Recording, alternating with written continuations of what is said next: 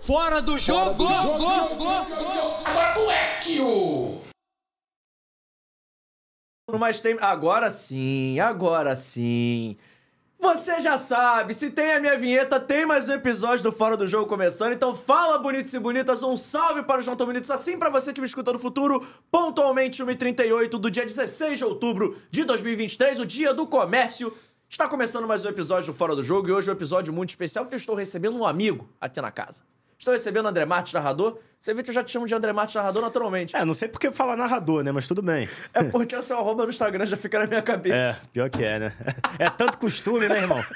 Tamo junto, JP, vamos que vamos. Pô, eu tô feliz demais, porque finalmente, depois de 131 episódios. É. Você não me convidou. Mentiroso. Cara. Você me convidou uma vez, eu não pude. Uma vez, não, eu te convidei várias vezes. Não, vamos É. marcar. Não, eu tô, tô trabalhando. Você é um homem ocupado, sua agenda é sim, ocupada. É verdade, mas agora deu uma brechinha e a gente tá aqui. É. Sempre que você quiser, eu tô aqui, tá? Você veio tomar um sorvete comigo, né, querida? Claro, claro. Porra, que lógico. bom. De Mas- flor de, ca- é, flor de sal com caramelo. Não, hoje é janduia. Janduia. Mas olha só, antes de a gente começar a nossa resenha, você já viu que vai ser um papo descontraído, até porque o André, posso falar que é meu parceiro de narração e também é meu irmão mais velho. Pode que falar, tem idade pô, pra lógico. isso, né? Ele só é 20, Mas não são 20 anos, Ele para só com é isso. 20 anos Acabei mais de velho que fazer eu. 40, você tem quantos? 24. Então são 16, pô. Para de falar com a 20. 16 é mais Você perto. me deixa mais velho. 16 é mais perto do 10 ou é mais perto do 20? Você me deixa mais velho, não faz isso, pô. Mas ó, você vai se inscrever no canal, ativar o sininho da notificação, deixar o seu like, o seu comentário. Tem hashtag hoje, Vitor Vitor? Tem não, né? Ah, então você pode usar a hashtag André Martins no FDJ. Você já teve uma hashtag com seu nome antes? Não. Aí, ó, que moral que eu tô te dando. você pode usar a hashtag André Marques no FDJ. E você também pode mandar sua mensagem no Instagram, no chat que eu estou conferindo e tudo mais, que a gente vai bater um papo muito legal e você não vai fugir da pergunta matadora desse programa, da pergunta decisiva. Tá até na tela. Quem é o André Marques fora do jogo? Conta pra gente. É pra falar o quê? Da minha carreira que você quer? Não, da sua- fora do jogo, fora do jornalismo, fora da carreira, quem é o André Marques? Hoje é um viciado em futebol. Um cara que joga futebol quase todo dia, que ama ir à praia, que acorda às 7 horas da manhã, mesmo dormindo às vezes duas da madrugada. É, eu sei que você não gosta de esporte na praia, mas eu adoro futebol de praia, adoro futebol. Um cara que joga videogame sempre que a esposa sai de casa. Eu acho que esse sou eu hoje em dia, né? Quando não tá trabalhando, eu eu posso falar isso. Futebol e videogame, e é isso. Responsabilidade de vida adulta também, claro. Que momento, hein? É. Cara, inacreditável. Você, Por quê? Cara, você faz o combo do erro. Você acorda cedo pra ir pra praia. Pô, tudo errado. Te garanto pra que a praticar maioria dos esporte, seus- Pra dos praticar seus- esporte. do- dos seus telespectadores, dos seus Sou acompanhantes? Contra, sou contra. Vão à praia. Só você que não vai, irmão. Não, não, não. O E problema- futebol é um esporte hoje em dia mais, um dos mais praticados do, Eu do tenho Rio que de Janeiro. aprender a jogar futebol. Você não sabe? Não tenho o menor. Você olha, você olha pra mim, você vê que tem um cara assim, jogador de futebol sou eu, né? Ah, Não, tem nada a ver, pô. Também tu olha pra mim e vai achar que eu não sei jogar, pô. Mas tu sabe? Sei, pô, claro. Craque. Caraca, é muito pesado, né? Mas um bom jogador. um bom jogador. Me viro bem. Se vira bem? Me viro bem. Já sabe fazer o tal do Shark Attack? Pô, peraí, aí, aí é demais. Shark Attack não, cara. Porra. Mas Shark Attack é só profissa que faz, irmão. Shark Attack não dá pra mim, não. Você acorda cedo todo dia pra ir pra praia, cara. Você tem que aprender. Bom, Shark Attack você faz e tem que levantar depois, né? Esse é o problema. pra fazer, vai, mas depois vai levantar como? Problema no ombro, problema nas costas, pô. não dá, Melhor não, melhor não. Melhor, melhor deixar sem Shark Attack. Só nas férias. Shark Attack só nas férias. Não, nem nas férias. Mas e aí, como é que você tá, cara? Tô com saudade de você. Tudo bem, porque o último jogo já tem um tempinho, né? Lá na Vasco TV. Último jogo. É, antes da data FIFA. Não, e f- o Vasco e contra São São Paulo. Paulo. eu não fiz. Ah, você não fez. Então tem mais tempo É, ainda. exatamente, tô pensando. É que a gente se viu antes do Vasco e São Paulo, a gente saiu pra almoçar lá todo mundo, a gente Sim, postou. no seu no- aniversário, é. É, mas assim, mas jogo, jogo mesmo, faz tempo que a gente não faz um. Faz tempo. Qual foi Eu- o jogo ainda? Já nem lembro. É, foi contra o São. Antes Foi do jogo contra São fora de- Paulo. Foi foi o Santos. Santos. Foi o Santos. É, um joguinho pra esquecer, né? Por isso eu não lembrava, viu? É isso, tu fez muito bem de não lembrar, né? É, realmente, cara, tem um tempinho, mas quarta-feira estaremos juntos, né, em São Januário, pra esse Vasco e Fortaleza. Jogão, aliás, né? Fortaleza tá com um time sensacional. O líder do retorno. É, e é um timaço. Pikachu, é, Galhardo, esses são reservas, inclusive, né? É um baita de um time. O Machuca, eu gosto mais dos jogadores do banco do que dos titulares do Fortaleza. Pra te ser bem Como é sincero. que é o nome do cara? Machuca, Machuca joga muito. Tá rindo, pô. Lá ele. Caramba. Ah, não dá. Aí não, aí não. Ué. Não tem maturidade pro atleta Machuca. Pô, Machuca joga muito. Machuca os adversários, né? Piada Isso escrota, né? Mas é real. Que absurdo. É. Seguinte, continuando aqui Hum. no nosso papo, perguntei quem é o André fora do jogo. Queria saber como é que o André começou no jornalismo. Porque eu sei que o André não é de uma família de jornalistas. Não, é, não. Meu pai é médico. É isso. Minha mãe é dona de casa. Esteticista. Então como é que... Se eu falar que ela é dona de casa, ela briga comigo. É, esteticista. melhor, melhor você não arrumar essa briga, não. É. Então como é que o André chegou no jornalismo? Por que, que o André fez jornalismo? Pode falar que você é Vasco, não, né? Ah. Acho que o pessoal não sabe. Não, ninguém sabe, né? Mas não tem nenhum problema com isso. Eu acho que, respeitando todos os, os clubes, eu acho que você. Hoje em dia é até natural, né, que você fale, que as pessoas falem o clube que torcem. É, acho que é mais sincero, inclusive, né? A gente foi descobrir oficialmente o time do maior de todos, né, do Galvão, recentemente, agora, quando ele deixou a TV Globo, mas todo mundo imaginava, mas não tinha certeza. E assim, mudou alguma coisa saber que ele é Flamengo? Não, as narrações dele são antológicas, são sensacionais são as melhores, junto com as do Luciano do Vale, na minha opinião. Então, é, bom, eu comecei. é, minha ideia sempre foi fazer jornalismo, JP. É, eu era moleque e com 5, 6 anos passei a gostar muito de futebol. E eu ia pro estádio com meu pai e ficava vendo aquele, aquele ser atrás do gol, com o microfone na mão, que acabava o primeiro tempo, saía correndo, invadia o campo para entrevistar os caras. Aí eu pensava, ou você é o cara entrevistado, ou você é o que vai entrevistar. Não deu para ser o cara entrevistado. Não foi nem por falta de talento. Foi por falta de, de vontade, talvez de disposição de emagrecer ou de, ou de seguir na batida, correndo atrás. Mas aí fui pro jornalismo. E, assim, eu tive uma trajetória no jornalismo, inclusive, que eu- não é que eu me arrependa, mas eu hoje teria feito diferente. Porque eu sempre quê? quis ser narrador, minha ideia sempre foi ser narrador, e eu comecei como repórter, né? Era uma- Antigamente o pessoal pensava numa escadinha, assim, o cara tem que ser produtor, depois repórter, até chegar a ser narrador demorava. O pessoal, muito- muitos narradores foram repórteres antes, o pessoal das antigas, né? A galera mais velha. E eu segui essa batida, mas hoje em dia eu teria feito diferente. Teria começado já como narrador, como fez um cara que é muito meu amigo também, o Hugo Lago. Começamos juntos, inclusive, é, numa rádio comunitária da Baixada Fluminense, mas a gente não ia lá, a gente só ia no estádio. É, então, assim, é, é, para mim é longe, eu sou morador de Copacabana, não teria nem disposição para fazer esse trajeto todo dia, sinceramente, estudando também, né? Tava na faculdade. Então, assim, a gente começou numa rádio chamada Cristal, com um colombiano que tinha uma gaitinha chamado Hélios Machado. E aí o Hugo narrava o jogo, o Hugo Lago, ele comentava e eu era o repórter. Mas ele usava a ga- a gaitinha, Ah. Gaitinha, pra comentar? isso, que eu usava, fazer o placar, a virada do placar. Possível. Fazia, cara. Ela sonoplastia ao vivo? Era sonoplastia ao E É, vivo. se ele é- errasse a, a nota da gaita? Mas ele não errava. Ele não errava, ele era preparado pra isso. E era assim, Mas bem... ele é com a gaitinha presa aqui? É, Caô. juro pra você, Caô. cara. Isso aí no, no ano de 2005. Tem 18 anos já. Engra- Era engraçado. Que Mas foi um momento. cara que ajudou muito a- a- a- a- na nossa trajetória, assim, no começo. Pô, deve ter sido irado isso, ver o cara com a gaitinha fazendo a virada Foi, do placar. cara, era muito maneiro. E nessa época os repórteres de campo ainda não tinham um microfone sem fio, era tudo com cabo. Então eu descia programado com um cabo gigantesco pra entrar no campo, aquilo embolava com os cabos dos outros repórteres. Era uma zona, cara, a verdade é essa, mas era uma época gostosa assim pra aprender, né? Eu tava ganhando nada, tava de graça ali pra aprender, pra crescer, pra conhecer gente. Como eu acho que tem que ser no jornalismo. Hoje em dia a galera vai pra rede social, começa a fazer um trabalho, de repente cresce, muitos aí bombam, né? Mas pro cara que quer ser aquele jornalista clássico de redação, é, tem que fazer contatos, né? Não, não dá, você não consegue entrar de, de cara assim sem fazer contatos. Você tem que furar bolhas, né? Porque tem muitas panelas, né? Tu sabe bem disso, é difícil furar. E, e aí eu fui pra uma rádio menor, chamada Rádio Carioca, mas já não era mais uma rádio. Já não era mais uma rádio comunitária. É, trabalhei lá com um cara chamado Garcia Júnior, super botafoguense. Aí na equipe tinha o Fábio Leme, que hoje é do Globoesporte.com, o Cadu, que hoje é narrador da Botafogo TV, o Hugo Lago, o Marco Vasconcelos, que é da Tupi. Nós começamos todos juntos, Pô, que basicamente. timaço, hein? É, começamos todos juntos. Era uma baita de uma equipe. Vinícius Gama, o plantão da, da Tupi, hoje da Super Rádio Tupi. Então, assim, era, um- era uma galera muito boa, começando ao mesmo tempo, sem ganhar nada. Todo mundo crescendo. Aí, 2007, acaba a Rádio Carioca, eu vou para a Rádio Brasil, do Felipe Cardoso, que era o chefe.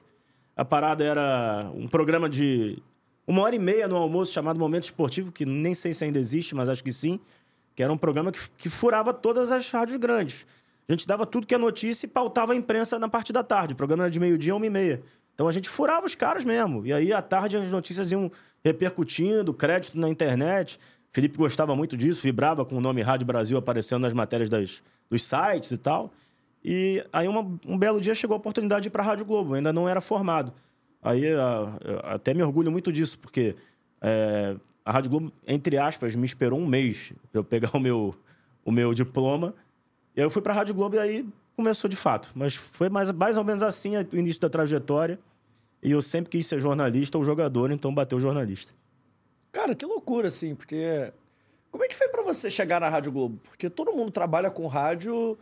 Não sei se tem a Rádio Globo como ápice, mas tem a Rádio Globo como lugar até chegar. Até porque. Rádio também Globo- tinha. Rádio Globo, Super Rádio Tupi, todo mundo cresceu ouvindo, É. ou uma, ou outra, ou até as duas. Sim, e a Rádio Globo, infelizmente, ou felizmente, enfim, era uma outra época. A Rádio Globo era muito parecida com o que é a Rádio Tupi hoje. E a Rádio Globo era líder de audiência. A Tupi disputava, mas a Rádio Globo era a Rádio Globo. A Rádio Globo era, porra, era pica, era foda. Na época que eu entrei.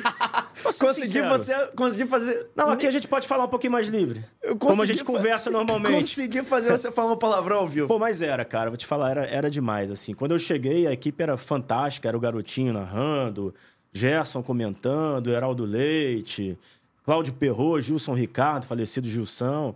Era um timaço, Francisco Aiello, Antônio Carlos Duarte, é, não tô, esque tô esquecendo de alguns, mas é, era uma galera muito... Jorge Eduardo, que hoje está na Flá TV. Era uma galera muito boa, cara. E, e, assim, aprendi muito. Eu Entrei como folguista em 2007. A maioria, assim, é, sonha em entrar na Rádio Globo, sonhava em entrar na Rádio Globo naquela época. Demorava, não era tão rápido. Eu comecei a minha carreira praticamente cair lá. Sim, foi muito rápido.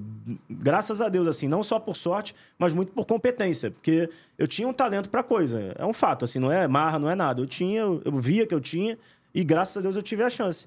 E eu fiquei sete anos na Rádio Globo como repórter, rodei, fui setorista do Flamengo, do Botafogo, do Vasco, do Fluminense. Foi setorista de todo mundo, então. Só não foi do Fui. América. Não, porque não tinha. É, mas fui setorista dos, dos quatro. E aí, em 2013, eu passei a ser só apresentador e, e narrava muito raramente, mas já tinha chance de narrar. E 2014, depois da Copa do Mundo, acabei saindo da Rádio Globo. Mas foi uma trajetória muito legal que eu tenho muito orgulho de contar. Mas você fez a Copa do Mundo pela Rádio Globo ainda. Fiz, narrei 10 jogos da Copa do Mundo de 2014 pela Rádio Globo. Não foi do estádio, foi tudo do estúdio, mas foi uma experiência maneiríssima, assim, que eu guardo pra sempre. E eu, eu apresentava o, o intervalo e o final dos Jogos do Brasil na Copa. É, o Garotinho narrava, não, 2014, o Penido narrava, é, o, o Gerson comentava, é, o Gerson não estava mais. Era o Penido e o Heraldo. Heraldo Leite comentava. Penido narrava, Heraldo comentava. Aí tinha os pontas e eu era o apresentador do balanço do intervalo e do balanço final. Então, assim, eu tava com uma posição legal de destaque na, na equipe. Mas dos 10 jogos que você narrou da Copa, qual foi o mais maneiro? Narrou aquelas peladas de Copa? Narrei. Cara, narrei várias peladas. Os jogos bons não sobraram pra mim, evidentemente. Pô, mas né? peladas de Copa são os melhores jogos da Copa do Mundo. Ah, porque você não, não narrou seleções como a do Irã. Com todo o respeito, narrar esses jogos é muito difícil, é muito complicado no rádio, né? Porque na televisão, o cara respira, deixa rolar. Narrar na TV, comparando com o rádio, é mais fácil. Tem que achar um tom, claro, não é que seja fácil. Você achando o seu tom na TV, você decola, é mole. No rádio você tem que falar o tempo inteiro, não tem imagem, né? Então você tem que. ter- Como a gente faz na, na Vasco TV? Não tem imagem, mas a gente tenta fazer de uma forma que a galera tenha a visão do jogo, né?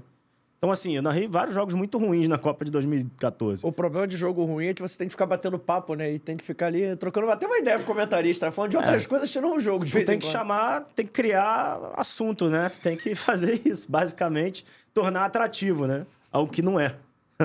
A verdade é essa. acontece nas melhores famílias. Passando o chat rapidinho, Pericles Defante Automator. Boa tarde, JP e Emerson Rocha. Saudações tricolores e Emerson tricolor. Rocha, tô, tô careca também, né? Lucas Lu complicou pro nosso Vascão emoji de choro. Lucas Domingues, boa tarde, JP. Queria saber a expectativa de vocês sobre a subida do Paysandu e Amazonas para a Série B, dois times da região norte do Brasil. Será que em breve veremos o Mangueirão pulsando na Série A? Eu acho que sim. Eu torço por isso. Gosto muito do Paysandu e do Remo, inclusive. Ah, você. Eu não respo... Fora eu do respondi. jogo! Gol, normal, gol, eu entendi gol, a piadinha já. Por que, que você tá rindo tanto, cara? Isso te Eu te- pega muito, né? É porque toda semana ele manda a mesma mensagem e Ah, mas, a, mas eventualmente a eu leio. resposta não tem problema. Não, bicho. não, a resposta não. Acho que vai ser maneiro. É, e acho que o é. Paysandu, Paysandu pode subir pra série assim. Pode, claro, se se preparar Ah, bem. Apesar de- Todo mundo pode, cara. Apesar de sacanear o Volta Redonda, hein? Isso tem que ser falado aqui. Mas não ao foi o vivo. Paysandu. Não, não foi o Paysandu. Foi o Wilton. Pô, você É. Pô, ouviu, mas esses árbitros. Eu vi. você- mas você ouviu o áudio do VAR? O Não pe- ouvi o va- o áudio do VAR. O cara fala assim, não deixa substituir ele. Não, não, pode substituir. Aí ele expulsa o cara depois que o cara saiu. É um absurdo. Não, isso aí foi inacreditável. É um escárnio. pra mim é erro de direito. Pra mim, É um escárnio que aconteceu. mudaria o campeonato, mas Duvido que façam, duvido. Duvido também que faça. Nunca fazem. Ainda mais com a final, a primeira final já sendo jogada. Hum, esquece, já foi. Infelizmente, Volta Redonda se deu mal nessa. Né? Um absurdo. Mas, que fizeram. é, apesar da, da, da piada aí, da infame, eu torço pro Paysandu e pro Remo subir. Eu acho que o futebol do Norte precisa ser representado. O Amazonas também tá, tá indo bem, né? O Sassá arrebentou na Série C, né? Sassá Lotelli. A gente viu o Sassá jogando Vasco e Atlético. a Eu gente ia falar isso. a Eu gente ia falar viu isso. e a gente pensou junto. Naquela época, o Sassá, inclusive, poderia. Eu gostaria que ele tivesse vindo pro Vasco. O Vasco tava sem centroavante, né? Tio Pedro Raul só não tinha um centroavante reserva. Então, tava basicamente sem, porque o Pedro Raul no Vasco não jogou, né? Então o Sassá teria jogado. A gente conversou sobre isso em off. A gente falou assim, pô, um contratinho de produtividade, quem sabe, É, cara. pra encorpar esse elenco. Era outro momento, né? É, Era a SAF outro do Vasco momento. não tinha decolado como decolou depois com a entrada do, do E não, Lúcio, né? só, e não só o Sassá, porque tinha um Rômulo lá que, que era volante, foi pro Inter, que também Bom jogador também. tá na rotação do Inter lá, não, não É, é bobo não não. compromete, não. Bom É. jogador, bom jogador. Pra um time que tava em formação que nem o do Vasco, talvez tivesse vaga também. É, como titular, talvez não, É, mas, mas pra poderia tá ali no entrar. bolo, pra poderia tá ali no entrar, bolo. poderia entrar. Era É. igual o Sassá, pra tá no bolo. É, é. Acho que daria. O Sassá eu acho que jogaria naquele momento. Tanto que o Sassá fez gol pra caramba aí na Série B, na Série C, né? Cara, o Sassá joga bem, cara. O Sassá é um ótimo atacante. Ele com a cabeça no lugar ainda rende. O problema é ele tá com a cabeça no lugar, né? É esse o problema. Fora isso, joga muito. E antes de a gente continuar falando de futebol, falando aí, a gente falou rapidinho do, do- da situação do Paysandu, do Volta Redonda e tudo mais, mas queria falar contigo sobre a sua ida pra Tupi, né? Uhum. Porque foi uma página importante da sua carreira também, foi quando eu te conheci. Foi. Você passou a ouvir ali, né? Não, pior que não, foi quando eu te conheci presencialmente, você tava na Tupi. Ah, bom. Porque sim. quando eu te conheci foi na cobertura do Bismarck. Atenção, Vascaíno, os programas Ah. 4, 5 ou 6, você era setorista do Vasco da Tupi. É verdade. Não, não, nunca fui setorista do Vasco na Tupi. Eu fui Setorista- convidado pra setorista ir. do Vasco, não, você era convidado. É que ninguém sabia que você era Vasco. Ah, é, Nessa nessa época ninguém sabia. Então eu achei que você era setorista do Vasco, fez essa confusão na minha cabeça. Ninguém, só perdão. quem prestasse muita atenção ia saber que eu era Vasco. Era difícil saber. Só quem me conhecia mesmo. Mas a, a Tupi foi uma passagem assim bem marcante. Foram cinco anos na Tupi. É, Coisas boas, coisas ruins. As Coisas ruins a gente deixa de lado, né? Só pensar nas coisas boas. E foram várias coberturas, mais tempo cobrindo o Flamengo do que, do que os outros. Inclusive, dividi a cobertura com um cara que é uma lenda do rádio, que é o Sérgio Américo famoso gatinho. É, é, gatinho. Mas é, isso aí deixa pro próximo convidado contar por quê.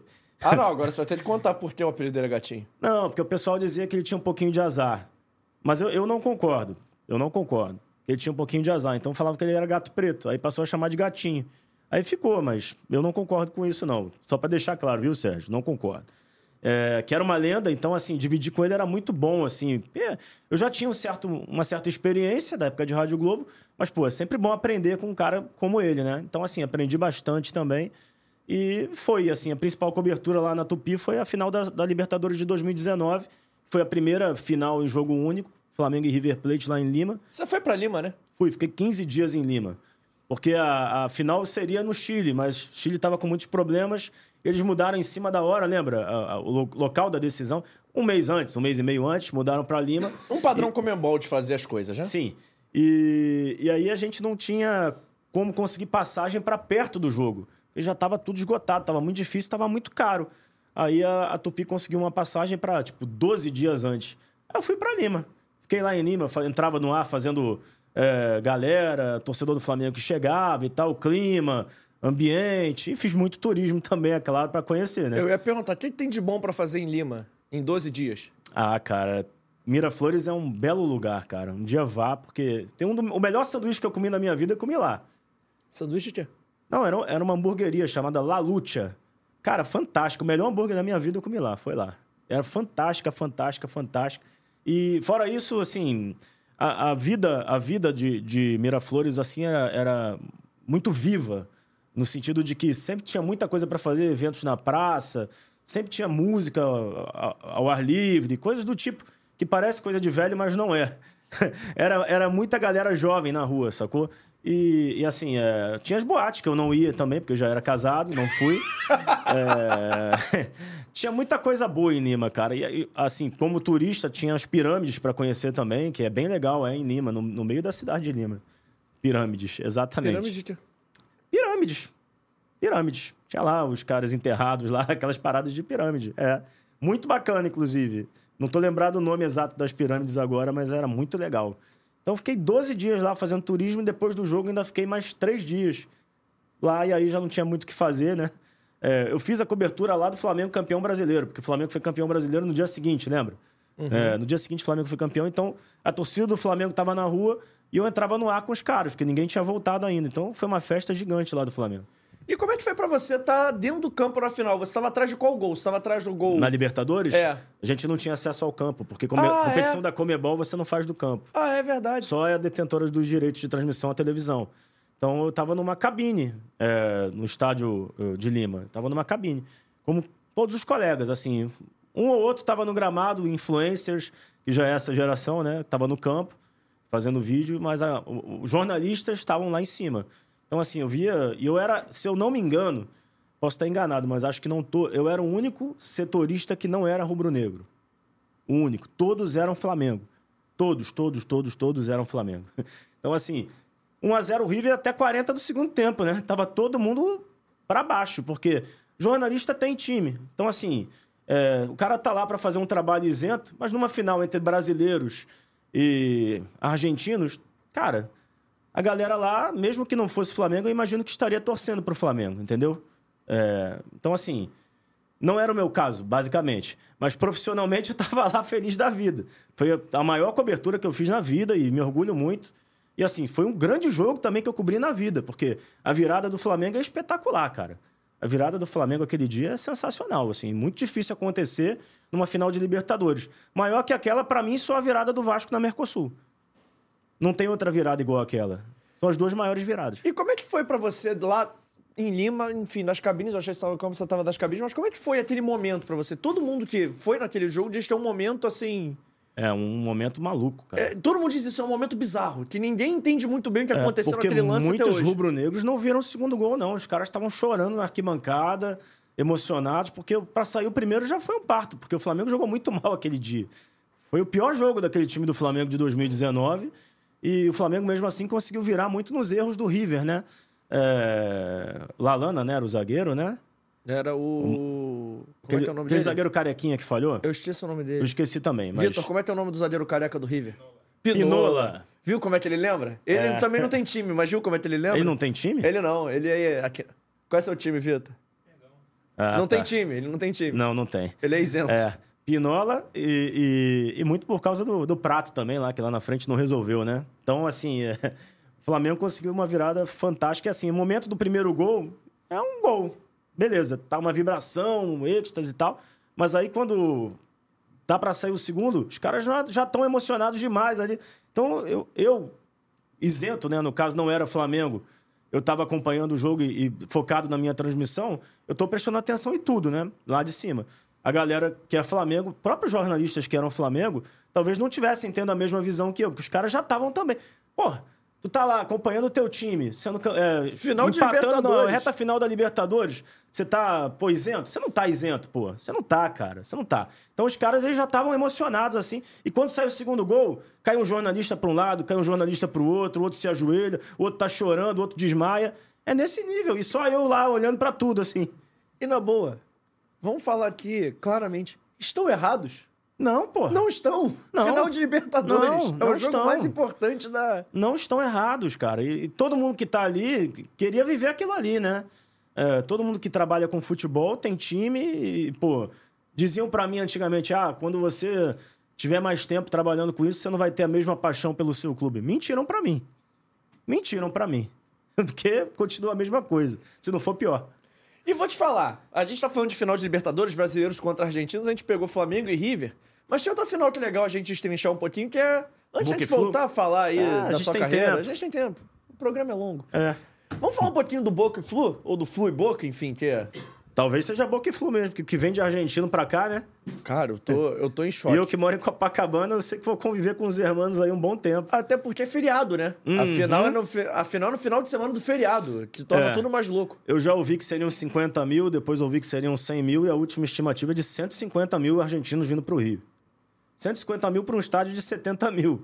Sendo Senão- que ele só tem direito a 20 mil ingressos. Ou seja, serão, sei lá, 130 mil espalhados pela cidade, do lado de fora do estádio. Cara, que loucura isso. Imagina como é que vai ficar o Rio, independente do resultado, mas assim, imagina. pô, Pô, não é normal assim, tudo bem, que o pessoal fala que, ah, você É, recebe... o Boca é um clube gigantesco. Não, né? mas o pessoal vai falar que ah, é normal receber um monte de turista, mas eu acho que nunca teve tanto turista pra uma coisa tão restrita. É, eu acho normalmente, que não. Porque normalmente vem turista assim, ah, ano novo e Copacabana. Novo e Copacabana cabe. Não, e Copa do Mundo era Copa do Mundo. É um, é um fato que, pô. Ah, e Copa do Mundo tem fanfest, É, tem aquelas é, coisas. é.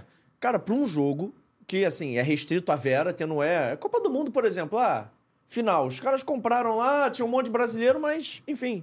Os caras estão vindo de visitante. que é, tudo bem que dizem que é campo neutro, mas tudo bem, está jogando no Maracanã. Os caras estão vindo de visitante. Mas é campo neutro. É, campo neutro. Campo neutro até a página 2. O Fluminense joga lá toda semana, eu não consigo acreditar que é campo neutro. Pô, mas não vai ter a maioria da torcida. Ah, mas você joga com vantagem do campo, cara. Sim, você conhece Conheceu o gramado. O gramado é ruim. Mas É bom. Você conheceu o gramado ruim, é bom. Você sabe qual, pra qual gol você chuta mais. É, be- é bom. É, pode ser. Qualquer vantagem Pode final ser, de jogo único é pode ser. vantagem. Mas o Boca é um time ruim também, né? Então pra jogar em gramado ruim é melhor. Ué, tô mentindo? Não tô, pô. Mas eu ia falar que, tipo assim, é muito bizarro isso, né? A gente tem uma mobilização. Que sejam só os 50 mil, cara.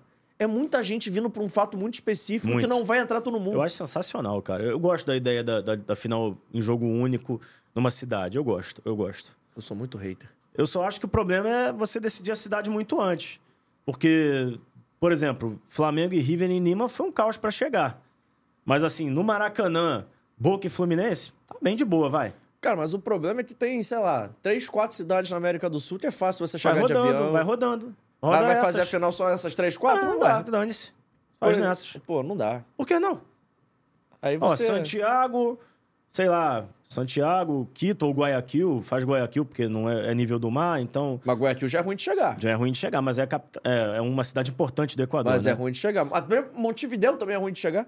E olha que Montevidéu é no Uruguai, não sei o quê, que é Não é ali tão perto ruim da de chegar, gente. não, pô. Mas é ruim de ficar, tem pouco hotel.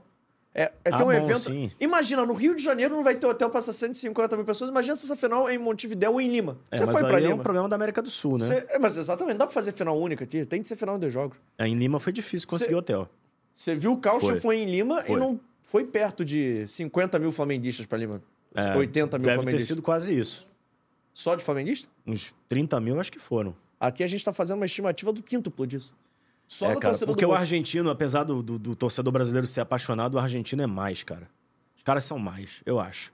E a forma deles torcerem no estádio, pra mim, é melhor do que a nossa. Acho que a gente se adaptou um pouquinho a eles, inclusive nos últimos anos, né? Com as barras, né? Que chamam. Mas eu curto muito futebol argentino. Eu acho que o Boca tem um time ruim, mas a camisa do Boca é. f- Pô, cara, é in- in- incomparável na América do Sul, na minha opinião. Eu, eu cresci vendo o Boca sendo o melhor time da América do Sul disparado. O River foi ser nos últimos anos, depois o Flamengo e o Palmeiras dividindo ali. Mas o que o Boca fazia no final dos anos 90, início dos anos 2000, ele trucidava os adversários. Os caras iam na bomboneira e não tinha o que fazer, bicho. Eu fiz essa comparação outro dia porque o Fluminense vai ter a oportunidade de eliminar o próprio River na fase de grupos. Teve. E eu falei isso, o pessoal riu de mim. Eu falei assim, cara, tem dois times da Libertadores, se eu puder escolher não enfrentar, eu escolho. Ah, não, quer quem, ser, quem Boca e quer ser River? campeão não escolhe adversário. Mentira, se eu puder não enfrentar nem o Boca nem o River, eu prefiro. É, pô. Muito melhor um confronto local do que pegar o Boca ou o River. Eu acho também. Mas, voltando aí a a essa final, eu acho que o Boca vai ter maioria no Maracanã. Pode ser um- algo sem sentido, mas eu não acho. Eu acho que o Boca vai ter maioria. Você acha? Eu acho. O Fluminense vai comprar lá, vamos supor, vamos supor não, é isso, 20 mil ingressos pra cada um. Mas né? no meio do campo, é tudo torcida do Fluminense você Por comprou quê? antes. Tu comprou antes. Por quê? E, pô, Quem garante que não comprou, os, os rubro-negros não compraram, Torcedor os do- palmeirenses? torcedor do Por que, que Fluminense. foi do Fluminense? Torcedor do Fluminense tinha muito mais expectativa de chegar na final que torcedor do Boca, né? Convenhamos. Do Boca pode ser, mas É, torcedor- do Palmeiras o e time- do Flamengo. O time do Boca era Já tá aberto há algum Cara, tempo a venda, O né? A time venda já do tava Boca é aberta. Abriu quando no segundo jogo das semifinais. Cara, o time do Mas Boca quando acabou ou antes? antes, Na- no meio das semifinais. Então, o torcedor do O Palmeiras time- comprou muito isso o aí. time do Boca é muito feio. Eu fiquei horrorizado com o time do Boca nos dois jogos contra o Palmeiras. Nem sempre time bonito Não, ganha. também, mas é um time que assim, é um time que não ganha de ninguém, né? Tem isso. Mas, mas pode ser campeão sem ganhar. No mata-mata empatou os seis jogos. Eu Pô, nunca Ah, já vi isso. pensou, no final da, da Libertadores nos pênaltis, Maracanã de novo, Fluminense? Você acha que o filme não vai passar pela cabeça?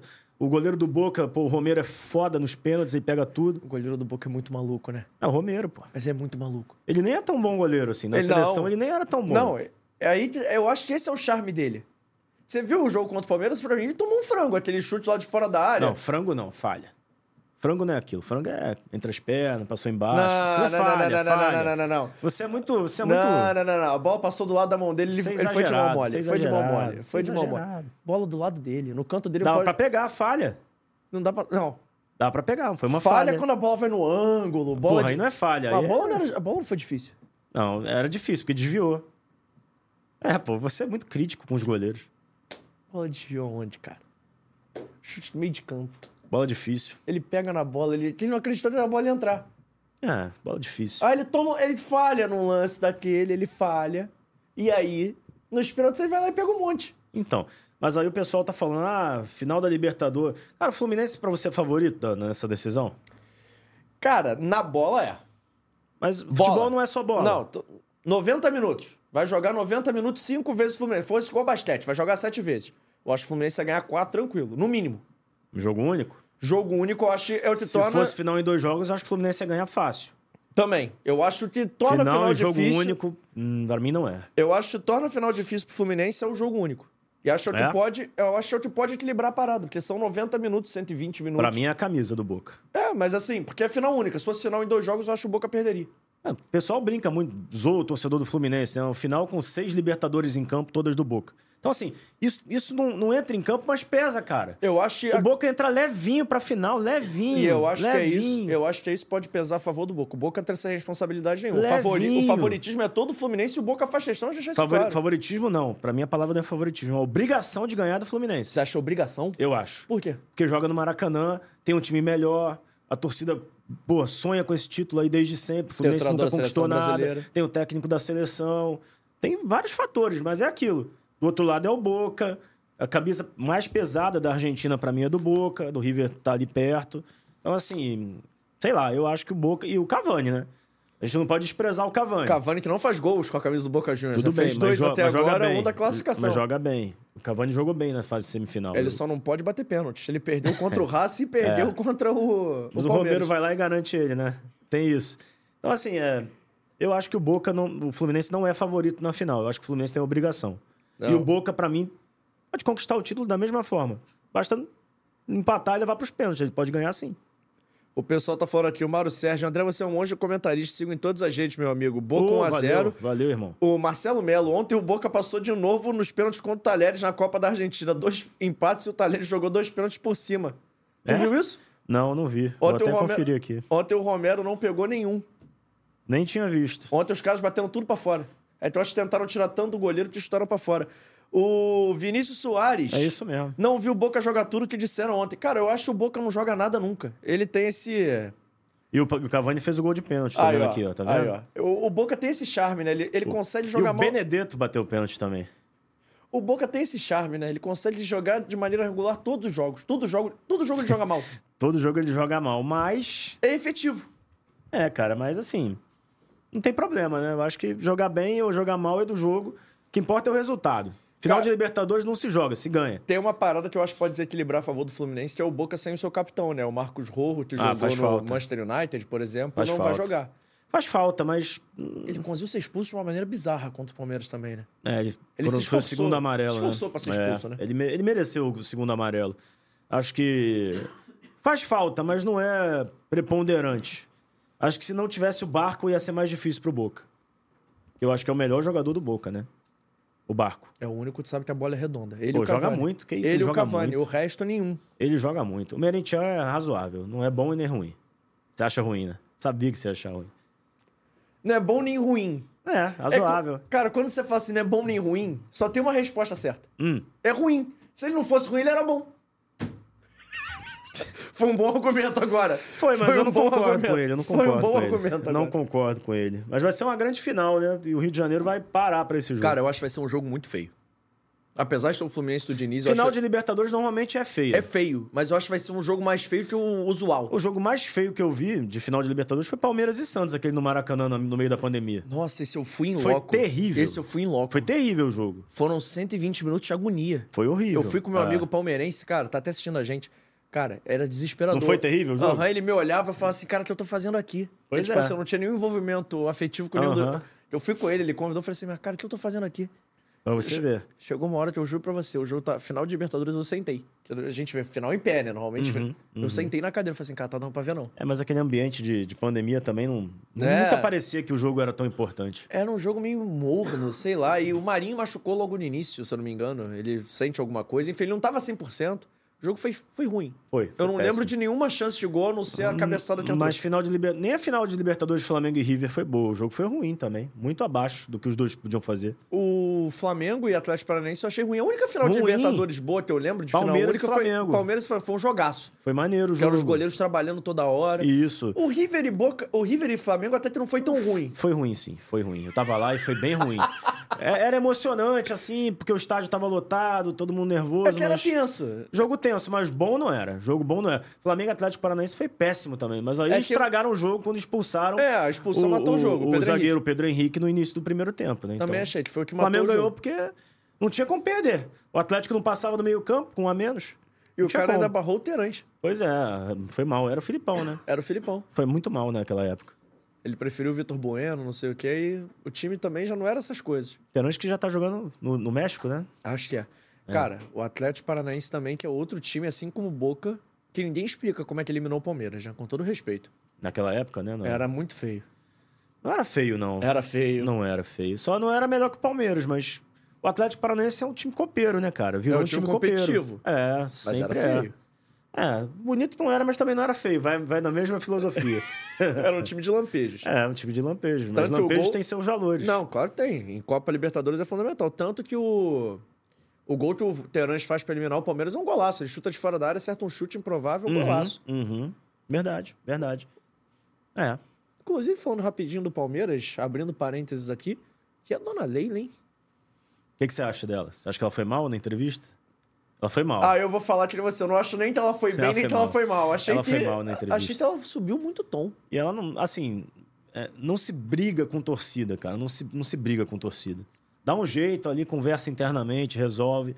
Não bate de frente com torcida. Achei que ela podia ter ido... Exatamente. eu Achei que ela podia ter remediado um pouco É. mais. Achei que ela foi muito pro embate. Ela jogou, sei lá, álcool no, no- na fogueira. Ela aumentou o fogo desnecessariamente, né? Sim, era... A situação tava ruim, mas assim, não tava... Ela Cara, deixou a e parada outra? insustentável. É, não- não- falar que o Palmeiras tá em crise é, um- é bizarro, né? O Palmeiras ganhou duas Libertadores agora, pô. Ah, mas...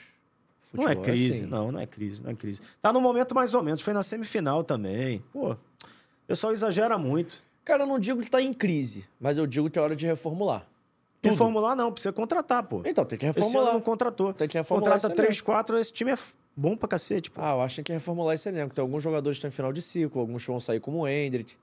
Tá, o Hendrick não, faz a Final- dife- não fez a diferença, não, não deu tempo dele fazer Final a de diferença. ciclo pro Rony, por exemplo. Acho que Por quê? Ah, acho Que que já isso? deu, já deu.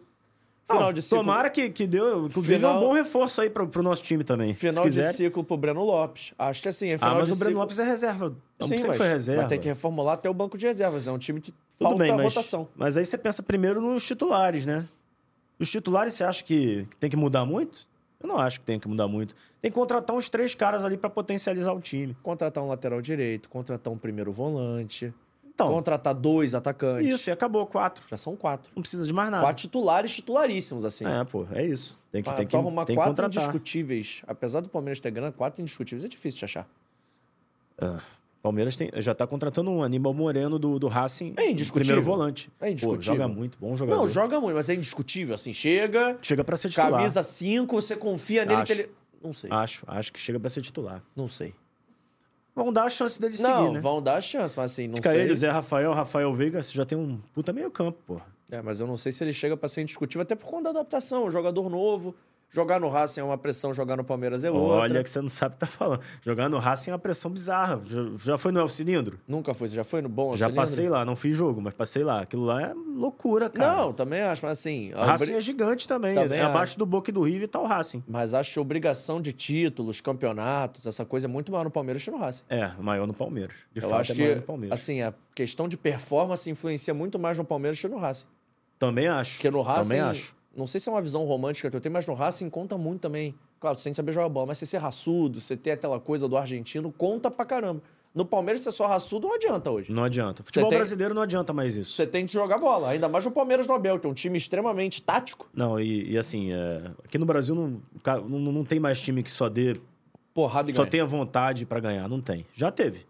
Em outros momentos já teve. Hoje em dia, se não tiver bola, não, não ganha, né, cara?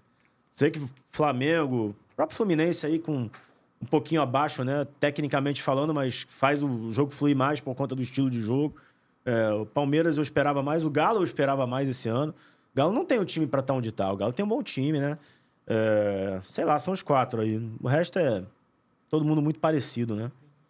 Na Série A. Eu boto o Galo uma prateleira abaixo. Não, pelo que jogou, tá abaixo. Não só pelo que jogou, Mas mas, no papel pelo time. também? No papel também. Que isso, Hulk e Paulinho no ataque. Mas é Hulk e Paulinho no, no ataque, mas o resto do time é- parece o time do PSG. Tem um ataque maneiraço, mas o resto do time não acompanha. É, pode é um ser. time que tem um meio de campo que já não é isso, isso tudo. É um time que tem uma dupla de zaga que não é isso tudo. É um time que não tinha o Guilherme Arana esse ano. Ah, eu seria muito impopular aqui agora. É um time que tem um goleiro que eu não confio. O Everson? Não confio. Não, você acha ele fraco? Não acho ele fraco, mas eu não acho ele do. Cara, mas assim, eu te não acho conheço. que é goleiro de primeira prateleira. Eu te conheço. Goleiro pra você é muito difícil, né? Não. Não tem nenhum que você goste. Tem, tem vários. O Everton do Palmeiras eu adoro. Não tem. O Everton do Palmeiras. Você gosta? Tá dando rebote aí à Não, torta à direita. mas Todo é jogo contra. ele solta a bola. Mas é, go- é o Everton, Cássio.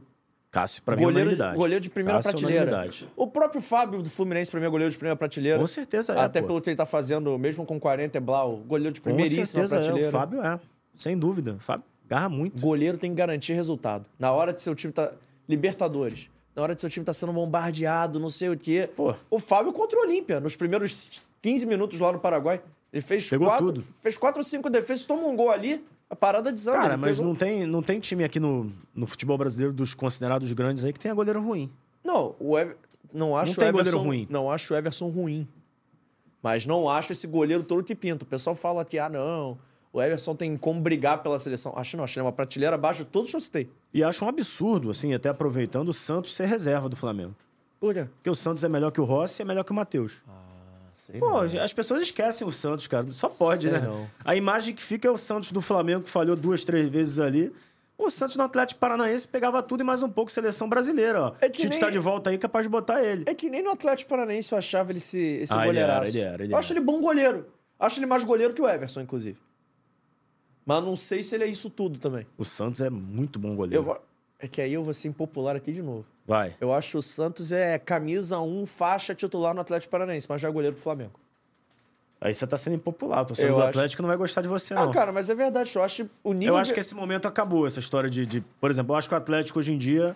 é, Não, é tem time- essa, tem Não, essa, essa tem- pujança aí. Não, Eu mas acho tem que nível de obrigação. Mas assim, eu acho que a cobrança de Flamengo é diferente da cobrança de Atlético. Até pelo cara ser formado lá, o cara ser ídolo de lá.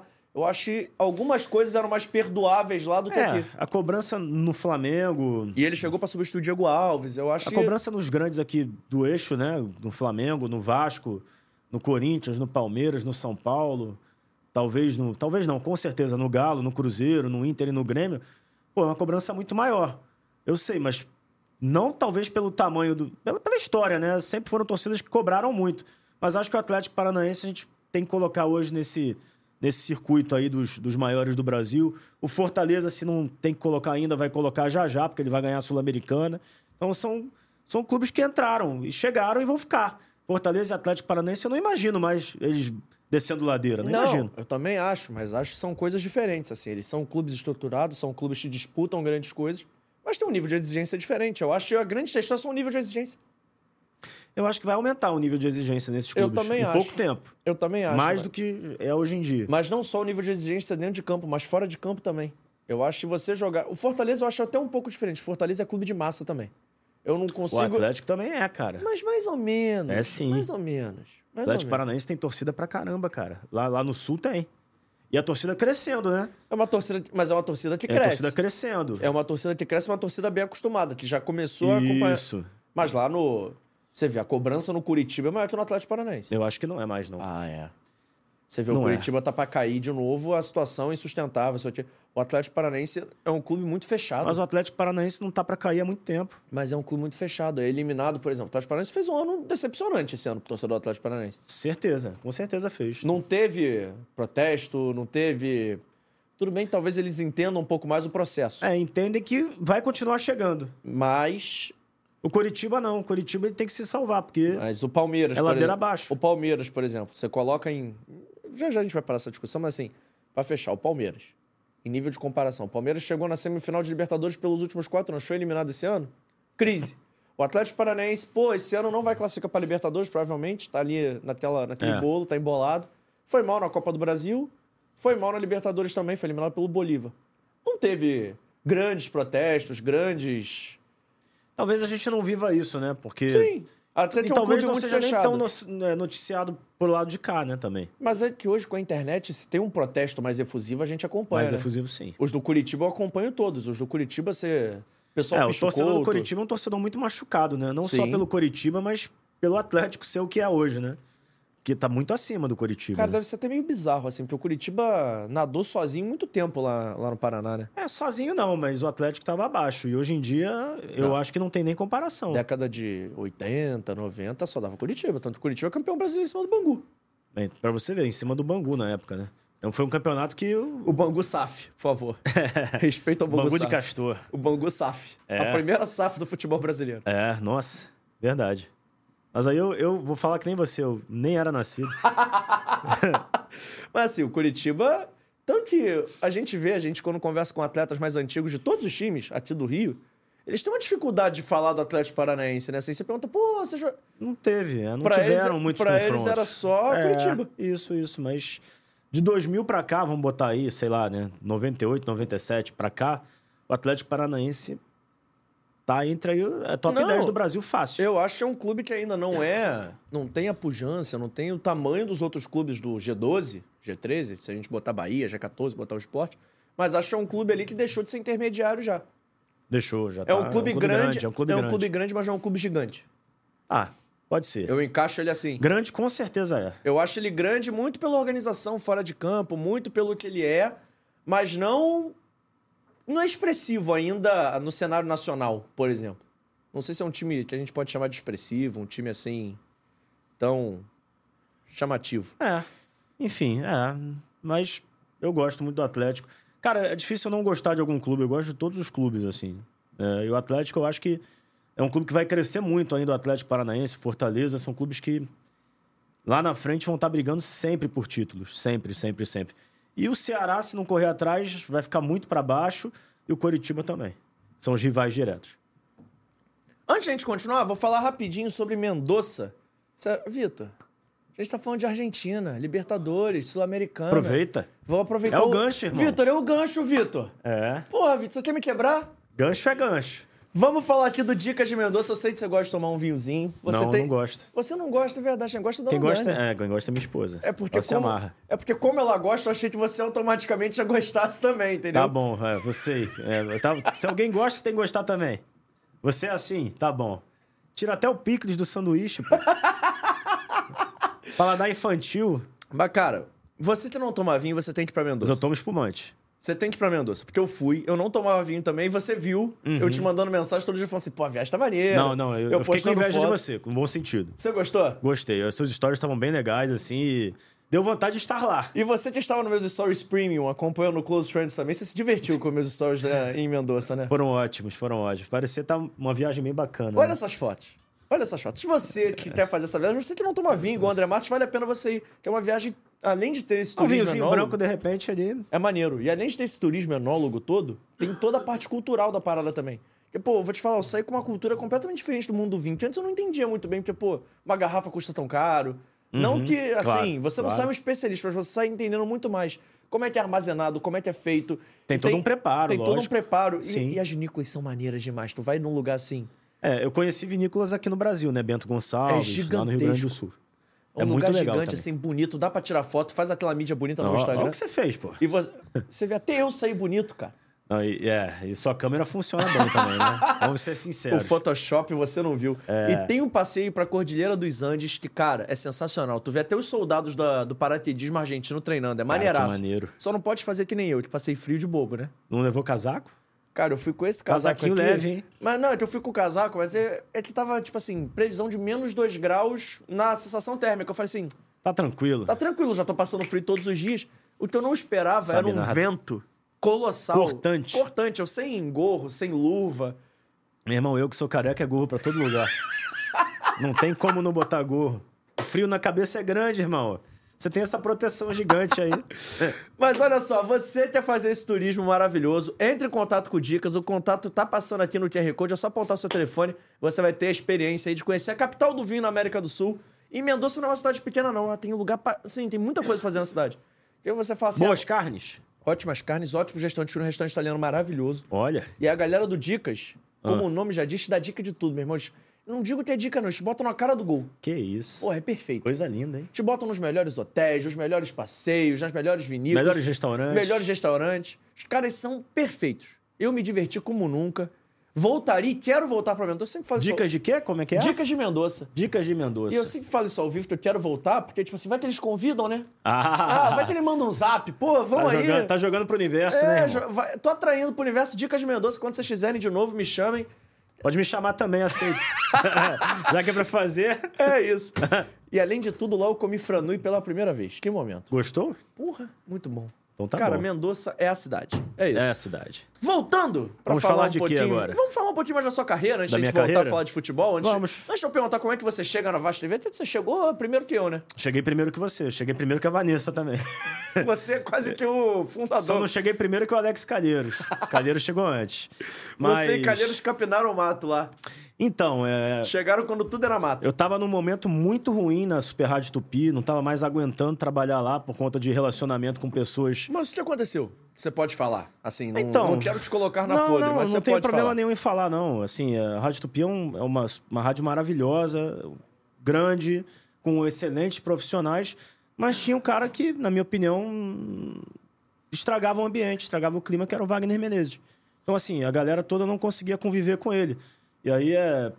Não vou falar pelos outros, mas um eu sei que esteve aqui e falou, o Beto falou, né? O Beto que hoje está no Charla. Então, assim, aquele ambiente era tóxico, cara por conta do Wagner. Assim, estragava o ambiente de uma equipe que era ótima, que se deixasse fluir, o trabalho era muito bem feito, era tudo bem feito, todo mundo, porra, todo mundo muito bom no ar, só que ele estragava o clima. Então, sem clima você não trabalha. Você não trabalha feliz. E, e, assim, é, mu- todo mundo tava nesse momento lá na Rádio Tupi, eu era um desses. Aí, graças a Deus, pintou a, a EBC, né? É, através do, de- do Sérgio do Bocage, um convite. Mas Quem eu sou muito grato também, porque me deu a chance de decolar na minha carreira de narrador. E a Vasco TV, que pintou através do Daniel Costa e Silva, que na época era o, digamos, o gerente de comunicação da, da, da gestão do Alexandre Campelo. Acho que o cargo é esse, Daniel, mas se não for, é, você era o cara da comunicação. É, aí ele me, me dá uma ligada e pergunta: você tem interesse em, em- em- em narrar na Vasco TV? Eu falei: pô, tenho. Claro que tenho. E assim, a minha geração nunca sonhou em trabalhar em TV de clube, porque não existia TV de clube, né? Então, assim, pra mim era algo super novo e acho que pra todo mundo, né? TV de clube, as TVs de clube são recentes fazendo transmissões. Então, é, não era algo que eu tinha pensado na cabeça, porque eu sempre fui um cara que sempre me organizei muito.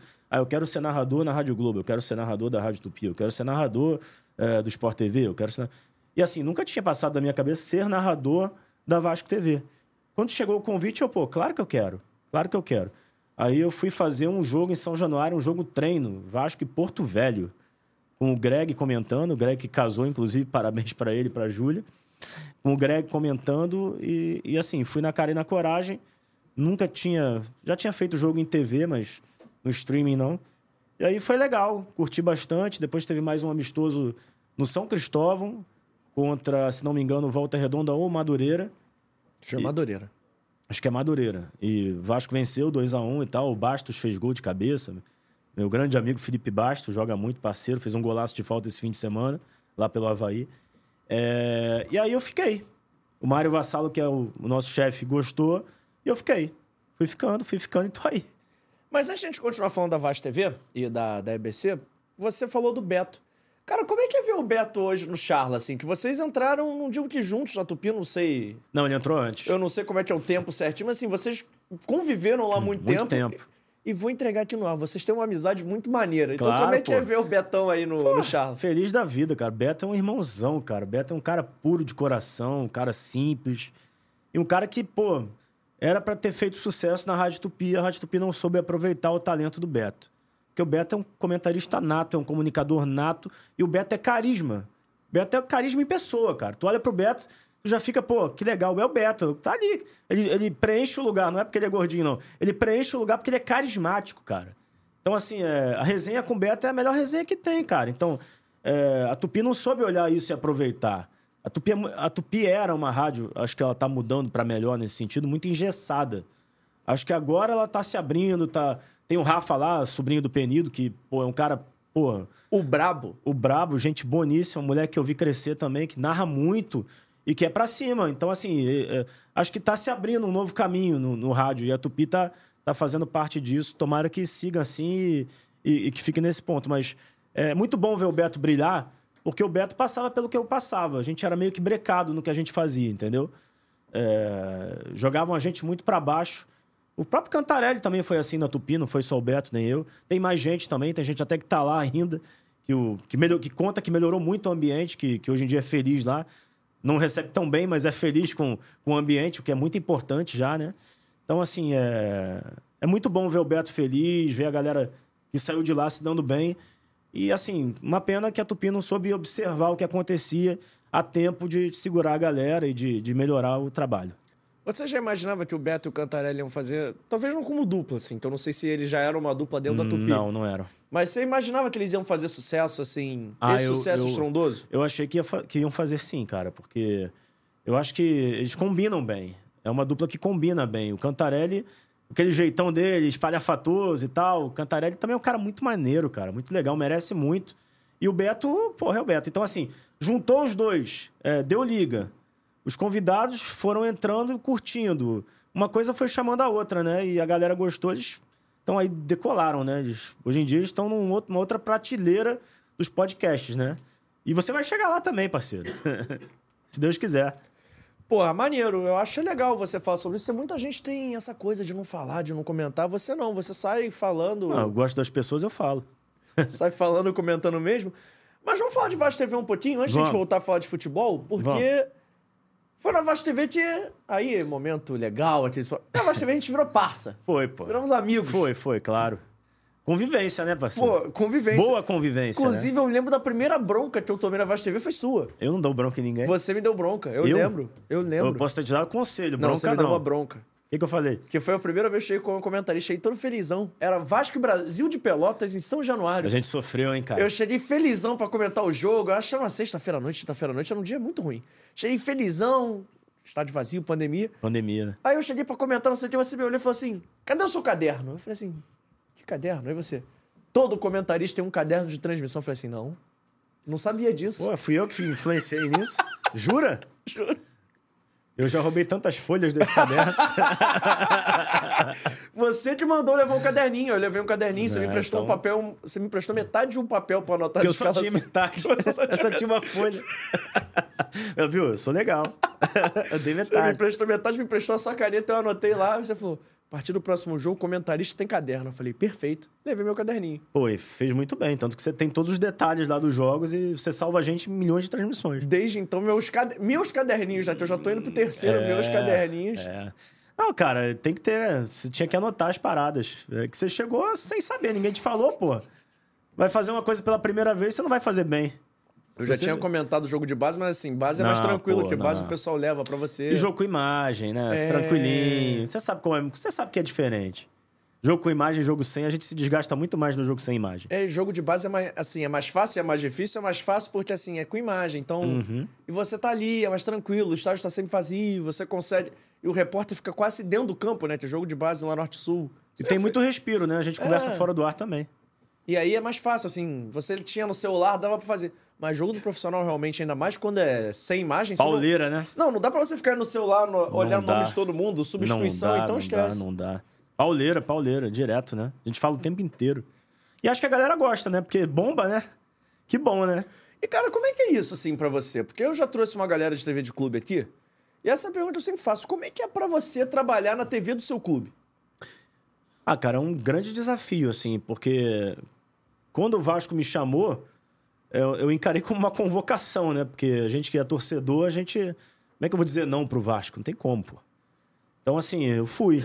Mas o mais importante, na minha opinião, não é nem ah, o que acontece no Vasco, assim, pra gente. Eu acho que o nosso grande desafio, eh, e às vezes a gente erra, e, e muitas vezes acerta, é a gente não entrar eh, na transmissão achando que nós somos só torcedores. Porque nós somos profissionais. Então a gente tem que. A gente tá ali transmitindo para um público-alvo. A gente tem que levar emoção para aquela galera que tá ali com a gente, os Vascaínos. É, é genuíno, é sincero e verdadeiro o que a gente está sentindo, porque nós somos torcedores, mas nós somos profissionais. Então a gente tem um limite que a gente não pode ultrapassar. Às vezes a gente passa um pouquinho, mas na maioria das vezes não. E eu acho que isso que é importante. E outra coisa muito importante, que eu acho que no início algumas TVs de clube pecaram, e a gente, graças a Deus, a gente não caiu nesse erro lá no Vasco, é você é, achar que o adversário é teu inimigo. É, você nem citar o nome dos caras, dos jogadores. Não existe isso. É uma transmissão. Você tem que falar do outro time, você tem que narrar o outro time como se. Eu narro Vasco e Flamengo, eu narro igual, cara. É, na a transmissão do jogo é igual. O gol do Flamengo, se sair, não é igual, pô. Eu não tô. É como se fosse um Brasil e Argentina lá, o Galvão narrando. O gol do Flamengo não é igual, mas é, o resto da transmissão é, correto?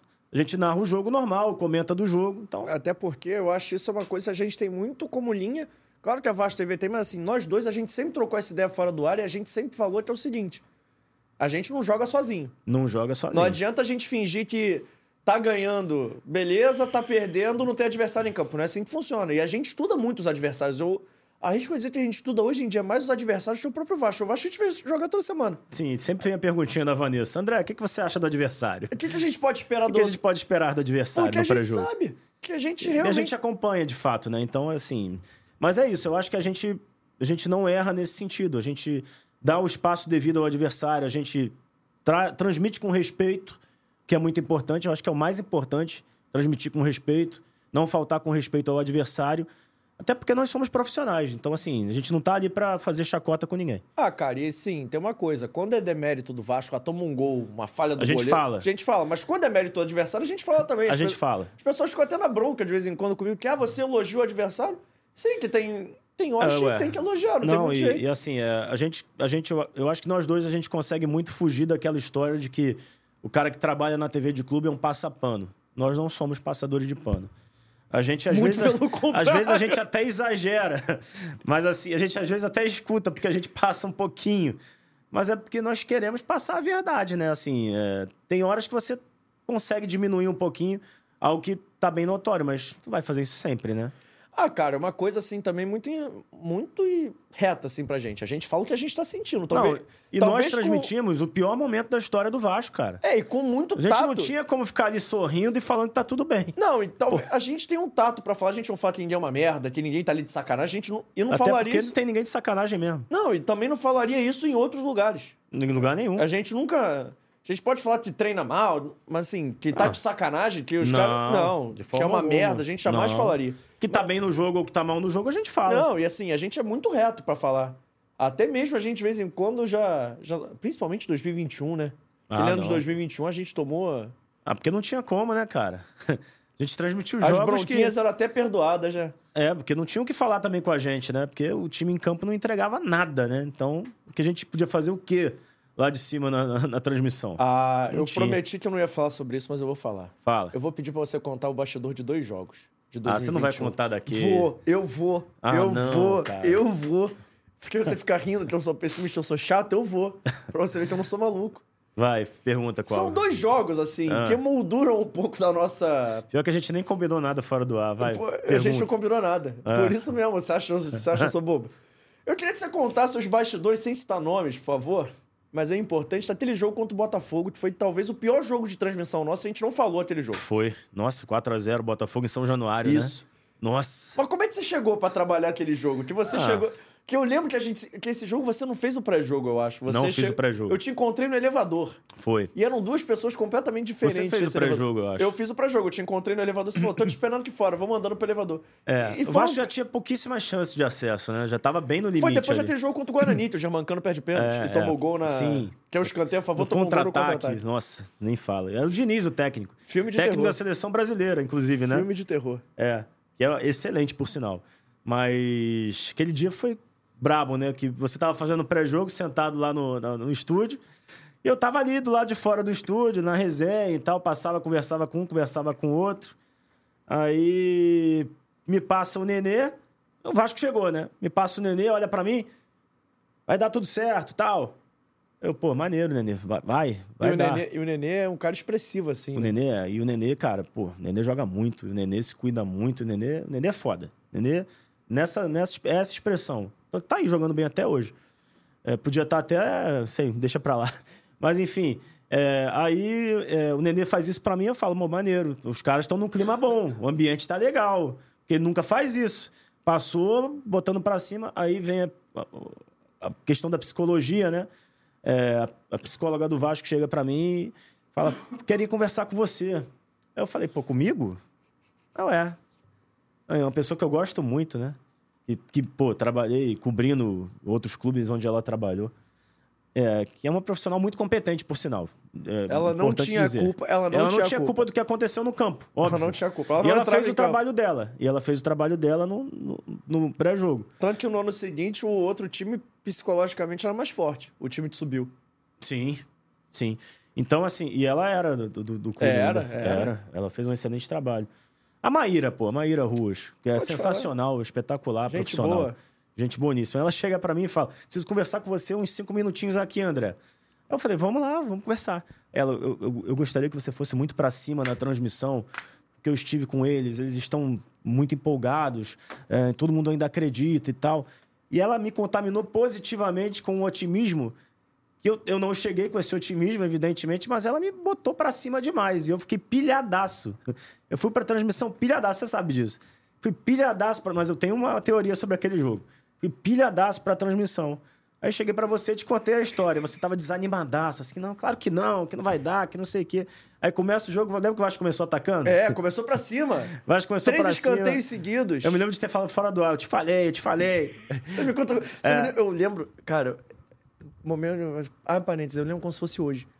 Você me dá um empurrão, assim, você me cutuca, assim, você fala assim, porra, te falei que a gente vai pra cima. Eu falei assim. Aí eu comecei a entrar no seu clima. eu Você falei, entrou no meu clima. falei, porra, você tava certo, eu sou jovem, inexperiente, errei. errei. Pô. É, e aí deu no que deu, né? Num contra-ataque de- desses escanteios aí, dessa pressão E maluca. golzinho, que a gente Gol tinha do tomado Guarani. no gol. Cara, golzinho. cara. Ah, não, mas toma o primeiro gol e ainda continua animado, é, a né? galera vem pra cima, vamos. não continuo sei o quê. animado, Aí continuo toma um animado. outro gol de escanteio de novo. Eu Falei assim, pô, não é possível. Aí o Léo Matos é expulso. Aí, meu amigo, não há animação que sobre, né? 10, né? com 10 e perdendo 2 a 0 contra um time do Botafogo que era muito organizado, né? Todo justinho. Mas se- a minha teoria não era é que alguma coisa aconteceu ali naquela cabine que quebrou o clima. Você sabe Desalinhou os disso. chakras, desalinhou os chakras. Desalinhou já. Tinha um cara ali que trabalhava no Vasco que não era Vasco, que tava ali dando uma secada. não tinha? Tinha. Isso atrapalhou. E a culpa foi E minha. a culpa foi sua, porque Eu que se eu convidei. soubesse que ele não era Mas Vasco, eu também não sabia. se eu soubesse que ele não era Vasco, ele não tinha nem entrado na cabine. Tu sabe disso? Correto, também acho. E tem outro jogo dessa campanha aí que eu queria esquecer, mas eu não consigo, que é o jogo contra o Vitória em São Januário. Ah, esse também é. Nossa. Você lembrou os dois piores jogos. É não, mas porque esse do Mas Vitória. esse teve alguma história? Pô, essa- até a história da nossa vida. Eu lembro da É. Qual gente delas? chegando. ah, eu tinha menos pré-jogo, então a gente chegou no horário de sempre, mas a gente É. foi conversar, a gente falou assim, cara, vamos fazer um pacto aqui, hoje a gente não vai se estressar. Já Ah, não é. tem mais chance. Acabou. Esse time já acabou. Vamos- vamos leve, no vamos pro- leve. Vamos leve, não, que a gente levar o programa pra casa. Eu lembro de você falar que você brigava com sua esposa, eu brigava com minha família. Não, e assim. nesse dia depois do jogo com o Botafogo, foi, um- foi o dia que eu cheguei em casa e eu desabei. Eu tava É. muito mal. Tava, eu tava. Não é que eu tava triste, eu tava. Tava muito. Eu fiquei desolado É, aquele eu dia. também. Eu fiquei. Eu cheguei em casa e eu desabei aquele dia do Botafogo. Não, e assim, as pessoas, é até legal a gente contar esse bastidor, que eu acho que as pessoas não têm noção Do quanto a gente se entrega ali, né? Não, e como é que a gente realmente, exatamente, a gente vive aquela parada, né? A gente não joga, a gente não, a gente não Uhum. a gente escala, não é a gente que ganha e perde. a gente não ganha, a gente não perde, mas assim, a gente vive tudo ali numa intensidade que eu nunca vivi na minha vida de arquibancada. Nunca. Não, não, é diferente. Nunca, Porque assim. a gente tá ali nos bastidores. Nunca, assim. Mas nunca mesmo a gente vive. Eu nunca vi perto disso, dessa intensidade toda de me entregar aquilo nunca. É. E acho que de vez em quando até faz mal. O ano Faz de 2021 mal. foi muito Porra. importante pra saber lidar. O Foi. ano passado eu soube lidar muito melhor. Pô, engordei muito em 2021. Foi mesmo, tu engordou. Porque a gente, eu descontava muito na comida, assim. Até Eu que também. A gente sai tarde, che- dorme pouco, come mal. Eu não fazia exercício na época. Assim, é uma coisa que você vai acumulando, não fica legal. Mas mesmo esse jogo do Vitória, tem gente que fala assim, cara, a gente não vai deixar isso entrar hoje. A gente não vai levar esse problema pra casa, já não tem mais chance. Vamos pensar já na próxima Mas temporada. a gente não achava que ia tomar de 3x0 em São Januário, Cara, né? com um minuto, Vitória faz um gol, eu te olho. A gente fala assim, não é possível. Não, aí né? faz Foi dois. inacreditável. Cara, tomo 3x0, achei na primeira etapa. Cara, a gente ficou transtornado. Pô, também imagina só você que tá acompanhando a gente aqui transmitir um jogo que seu time tá perdendo de 3x0. Com todo o respeito ao Vitória, que era O um time Vitória- fraco não, também. o Vitória tava pra cair. Tava pra cair. E caiu. Não foi pra Série C Acho ali? que foi. Foi, porque subiu de novo. Então, assim, é... cara, foi. Transmitir o Vasco naquela época era muito difícil. Era muito difícil. A gente, nós somos. é, resistimos, né? Sobreviventes, né? A verdade é essa. Esse jogo contra o Vitória, eu acho que foi o jogo da Série B toda que eu mais me estressei. Aí eu já vi- tinha um pequeno público já liberado, já. É, e foi o jogo que eu mais me estressei. O pessoal na social xingando pra caramba, lembra? Lembro. E assim, um clima horrível. Clima horrível. Clima de velório. horrível, Clima horrível. 3x0 vitória ainda. Cara, foi o jogo que eu mais me estressei, assim, que eu lembro que a gente falou assim, pô, a gente não vai se estressar. E aí, outro parênteses, né? Eu sempre te dou carona depois do jogo. Então, a gente foi conversando, revoltado depois Nossa. de... Cara, é um ano que eu quero... Assim, foi um ano que profissionalmente foi muito maneiro, que, pô... Tá aí uma diferença do, do, do- do, do que é trabalhar na Vasco TV para uma emissora convencional. Como nós somos torcedores também, a gente vive aquilo com tanta intensidade que aquilo ali influencia o nosso depois. Sim. Se a gente vai estar feliz, se a gente vai estar puto, se a gente vai estar. Isso acaba acontecendo. E numa transmissão em que você não está envolvido emocionalmente, isso não acontece. Ah, então eu vou contar um bastidor bom aqui também, Conte. que foi do ano passado. Que a gente, cara, a gente tem ótimas histórias, a gente nunca sentou pra catalogar as histórias. Que é o dia do Verdade. Mac Brasil. Ah, o Que Mac dia do- Brasil. o dia do É Mac o dia do Brasil. porra. o dia- exatamente. É. Eu tenho duas histórias do dia do Mac Brasil. Conte, por favor, depois eu vou perguntar sobre a narração e tudo mais. Mas conte a sua ótica do dia do Mac Brasil. Não, que a gente combinou antes do jogo, né? Se o Vasco ganhar, a gente vai comer no Mac hoje. é porque era a época que estavam lançando o sanduíche da Copa. Ah, o sanduíche da Copa. Por é isso era o dia do Mac verdade. Brasil. Tinha acabado de lançar. Caraca, pode crer. E o Vasco não pontuava fora de casa há sete, oito rodadas. Era É, uma parada assim absurda. E quase ficou sem pontuar de novo, né? E era um jogo contra o Operário. Foi um jogo quarta ou quinta à noite. Acho que é um jogo quinta à noite. Foi, foi quinta-noite, eu Foi um acho. jogo quarta ou quinta à noite. Um jogo É. assim, nada com nada. Eu acho que raramente jogava quarta-noite na Série acho que era B. um jogo Então, quinta-noite. Foi quinta. Não, a minha ótica é essa, que a gente marcou de ir comer e, mas, pô, quando tomou 2x0, 2x1, 2x1 feio. É. é, empatamos. abre 1x0. O Operário abre 1x0. Acho que no primeiro tempo o Vasco empata no segundo. Aí, pô, fica aquele jogo disputado. O Vasco tá em cima, não sei o Não é isso, não. que. É, pô. Os caras fizeram 2x0. Não, os caras tá estão 2x1. Tem certeza? O gol do Tubarão foi gol de empate? O gol do Tubarão é o gol do empate, 2x2. Não, o gol do Tubarão. Não, não. O gol do Tubarão é o 2x1. Então, depois Não. teve dois do Alex Teixeira, então tava 2x0. O gol do Tubarão é o do 1 a 1 certeza. Que o Vasco, pô, empata, não sei o quê, vai pra cima, aí fica o jogo maneiro, aí tem uma falta idiota, o Vasco toma o 2 a 1 a gente fica assim, pô, não é possível. É. Não é possível. Aí o Alex Seixeira entra e faz dois. Cara, quem, quem gosta de lembrar desses jogos assim, eh, sempre manda lá no Twitter é o Emerson Rocha, cara. Eu, eu juro que eu tento esquecer esses jogos da Série B, mas ele não deixa, cara. Não deixa, Hoje né? ele postou lá que era o gol do Raniel de pênalti contra o Sport um já, ano. já vou falar desse jogo também. Esse jogo você não narrou, não. Narrei. Esse jogo eu lembro também. É, então. Mas o desse, esse jogo do, do Mac Brasil, a minha ótica é essa, é simples. A gente marcou de comer se o Vasco ganhasse. E aí no meio do jogo a gente achou que não ia de jeito nenhum. Mas esse gol, esse terceiro gol, tem um charme que é você gritar um porra. Ah, eu me libertei aquele dia, cara. Cara, Nossa. o que que deu na tua cabeça? não Nem sei, eu bicho, entendi. Não sei, não sei, eu não sei. não entendi. Não sei, não sei. Mas foi a única transmissão que eu chorei na minha vida. Foi a única transmissão que eu chorei. Porque, cara, a gente ali achava que se o Vasco não ganhasse aquele jogo, não ia subir de jeito nenhum, né? Ia decretar a permanência mais uma temporada na Série B. E, pô, sofrido demais, né? Série B, pra um clube como o Vasco, é, pô, a pior coisa do mundo. Então, assim, é... quando tava 2x1 pros caras, reta final do jogo, pô, a gente tava com os nervos à flor da pele, sem acreditar no que tava acontecendo. Só que quando empata, dá um alívio. Dá um alívio, mas você, pô, empatou, ainda dá, não sei o quê, mas não é pra virar aquele jogo. A gente não achava que ia virar o jogo, pô. Não achava nem que ia empatar. E Quando empatou, a gente deu graças a Deus que empatou. Vamos tentar nos próximos e ainda tá vivo ainda. Mas quando sai aquele terceiro gol, meu irmão, a emoção vai, a, porra, vai no, no alto. A adrenalina pula pro céu, bicho. É, pô, eu narrei o gol. fui- ali, ali eu- foi um dos momentos que eu passei do ponto. Eu não faria de novo.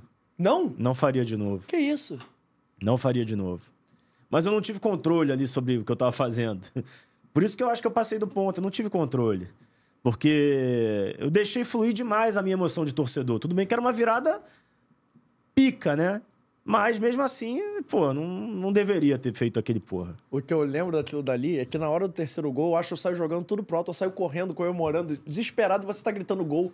É, Aí você e depois o eu- Vaguinho no estúdio. Vaguinho também. a gente gritando pra caralho no fundo. É, porra. eu, eu, eu narrando o gol, eu já, já nem sabia mais o que tava fazendo. Pô, 40 e pouco, não sei o quê, não, não sei o quê.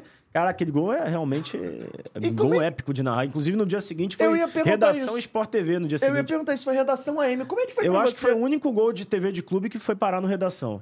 Como é que foi pra você assim? Tudo bem que eles cortaram o clima Tiraram do gol, porra, que é o porra. É, tiraram um porra. absurdo. Com razão. Um absurdo. Com razão. O porra ninguém merece. Às 10 horas da manhã, o trabalhador brasileiro merecia ouvir aquele grito. Merecia. mas Aquele tudo grito, bem. aquele grito eu não sei porque saiu, cara. Como saiu, não sei se eu esqueci de fechar o microfone. Não, você gritou consciente. Pode ter sido sem querer, cara. Eu, até hoje eu não sei, porque foi um momento muito, muito, muita tensão. Pode ter sido sem querer, cara. Juro pra você. Porque às vezes eu fecho e grito, porra. Sabe disso. Pô, eu narrei o gol, passei pra você, aí eu, pô, extravaso. Naquele dia eu extravasei no ar. Eu Não sei se foi querendo ou sem querer. É porque você não passou pra mim aquele dia. Você, Não. dá, você dá uma pausa e você grita: Porra! É, e aí eu choro, eu saio chorando. Você, eu entro. aí você entra e fala, você, você é um jovem que não chora, né? Até o último jogo, porque vou contar que você chorou pela Pode primeira contar. vez em transmissão, que foi no, no mosaico do, do Resistiremos, e que o JP chorou. Você não, não, Tá um homem justo. que não chora. Tá justo. Aí você chorou, e eu, e eu não chorei nesse dia. Eu só me emocionei, mas não de cair lágrimas. Você chorou. Ó, esse jogo eu acho engraçado. Todo mundo lembra desse jogo contra o Operário, tava fazendo onde aí tava, porque o Douglas Silveira falou assim: nesse jogo contra o Operário, eu estava vendo o jogo sozinho em casa, passei mal e quase virei saudade por causa desse nervoso. o Alex Teixeira salvou esse dia com o Peck. E outro jogo que é memorável, memorável é forte, mas assim, que a gente vai guardar com carinho, porque são transmissões, querendo ou não, vão ficar pra história. A gente sempre falava isso, pô, tem um momento de reconstrução do clube, a gente tá passando por isso. É um momento difícil, mas, pô, Vasco, é, Vasco tinha virado SAF naquele momento, então a gente imaginava um, um futuro melhor pela frente, que é um jogo contra o esporte também. Esse jogo foi muito tenso. Foi, foi tenso. Aquele jogo foi. O gol do Raniel, meu e ali Deus eram do camisas céu. pesadas, né? A camisa do esporte também é muito pesada. Então, pô, aquele jogo foi demais também. Mas acho que foi menos do que o Operário, bem menos que o Operário. É que esse jogo do esporte, eu lembro que a gente ficou segurando quase uma hora depois do jogo, que a gente não sabia se o jogo ia voltar Ah, é porque ou o não. jogo ficou parado, né? O jogo fica É. parado A gente ficou lá segurando a transmissão direto. porque a gente não sabia o que ia acontecer. Não tinha. Verdade. A gente até chamava a galera do estúdio, mas assim, não tinha o que falar. Tinha que falar do jogo, mas assim, vai voltar ou não vai? E é- essa é a mágica da TV de clube, né? Que a gente não tem. É, não tinha. Não tem gente no estádio, você tá é, refém da informação. Era um jogo fora de casa, né? E o Então, pessoal gritando no nosso ponto assim, pô, vai voltar, não vai. E a gente lá segurando. Então, Aí deu certo, né? A gente até que segurou bem. Não, Tinha é- o Vaguinho também na transmissão, se eu não me engano. né? E a gente vendo, assim, as cenas lamentáveis. É, foi terrível aquele dia. Agrediram até a, a, A bombeira. a bombeira, né? Foi. Mas é engraçado, aquele jogo não me marcou tanto, não. Pô, o que, me- o que mais me marcou de todos não foi nem o do Operário. O do Operário é brabo. Mas o que mais marcou e você vai rir, e você vai lembrar como é que eu cheguei pra trabalhar aquele jogo, é o jogo contra o Ituano, a Batalha de Itu. Batalha de Tour. A Batalha de Itu, eu chego... É. Eu cheguei todo equipado pra Batalha de Itu. Foi. Aquele jogo, tá- aquele jogo foi marcante também, né? Porque a gente tava muito na expectativa, né? Tava todo mundo assim, né? Aquele, eu vou te falar, eu acho que eu nunca passei tão mal igual eu passei aquele jogo. Sério, cara? O quê? Passou mal aquele dia? Naquela bola do Thiago Rodrigues, ele cata quase dentro do gol na cabeçada? É, Ficou mas, tudo branco, eu voltei, cara. mas se empatasse, o Vasco subia. Irmão, se empatasse, eu não chegava vivo até o final. aquele, Não, dia, Aquele dia eu não, não sofri muito, não.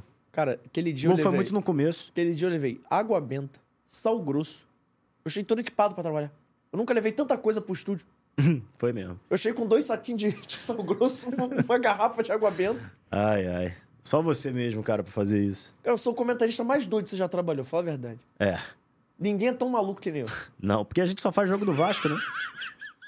tá, e eu queria fazer contigo algum dia um jogo que não fosse do Vasco. Cara, ia ser muito lazer. Eu acho que eu me divertir, eu ia desfrutar. É, você sofre mais do que, de- do que se distrai, né? Zero distração. É. Até porque você tá ali falando, você tá sempre alerta. Eu não, eu não fico alerta. o É, eu tempo tô todo. alerta o tempo inteiro, né? Tô narrando. Então Eu tô alerta, assim, vendo o jogo, mas eu. Eu tenho uma margem maior de reações que você. Sim, sim. Que eu, eu falo menos, então eu tenho. Você consegue respirar, olhar pro lado, ver o que tá acontecendo às vezes, né? É, você Eu segura. só olho pra baixo, né? Tem é isso. É, é, tem isso também. Mas é isso, cara. O que, eu, o que eu fico fazendo muito, você você gosta, tá- além dessa coisa do, do elástico, você fica desesperado, você já me deu esporro que eu fico mexendo a mão toda hora, é ficar desenhando no meu caderninho que dá pra fazer, né? Engraçado, eu nunca reparei nisso. Do elástico? Não, do, do, do elástico já, já reclamei. Já até reclamei, tô até irritado já. Mas do, do caderninho você desenhando, nunca Eu reparei, nunca. de- não. É que eu não desenho, é que eu não tenho. Não tenho habilidade de ficar desenhando. Assim, eu não desenho um campo. Mas eu pego a caneta toda hora, que você tá narrando, você não vê. Eu fico meio que fazendo umas setinhas, assim, esse, aí, esse, daí. eu fico, fa- eu imagino 30 cenários, por isso eu sempre acerto substituição. É, você normalmente acerta. que eu olho lá, eu olho- você sempre pergunta o banco, eu sempre tenho o banco de core salteado, eu já li o banco. Você sabe que eu vou te perguntar, né? Não, não é nem por isso, por exemplo, tem tipo assim, o jogo começa, tá ruim? Olha pro banco o que dá pra fazer. Sim, sim. O que dá pra... Então eu sempre tenho o banco. Qua- E a gente anota a escalação muito cedo, né? Ah, é, Uma- não, a assim, gente anota... sai a é. escalação, eu anoto a escalação na hora. Eu não, eu não vou no banheiro, Não, faço e eu, nada. e eu parei de anotar o banco, né? Então, normalmente eu não sei o banco de core salteado. Aí eu te pergunto, mas... Cara, o mais legal, assim, de, de, de, de TV de clube e, e de TV convencional, na minha opinião, é porque, assim, é... apesar de ser torcedor, eu consigo separar. Então, assim, quando eu- se eu estiver transmitindo um jogo do Vasco é, no convencional, no- no- numa emissora convencional, eu vou transmitir igual eu transmito o jogo de qualquer time. E eu acho que isso é um, é um mérito, assim, saber o público que você tem, o seu público-alvo. Eu acho que isso é legal.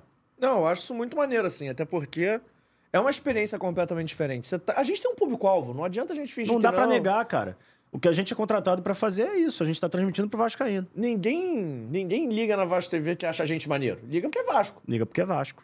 Pode até ligar porque gosta da nossa transmissão. Não, mas assim, não digo. Um torcedor de outro clube não vai querer ouvir na Vasco TV que a gente é legal, que a gente é gente Não, boa. Vai, não, é. vai ouvir que a gente é Vasco. Sim, é uma sim. transmissão de Vascaíno pra Vascaíno, Sim, realmente, como sim, diz sim. o Calheiros. É isso.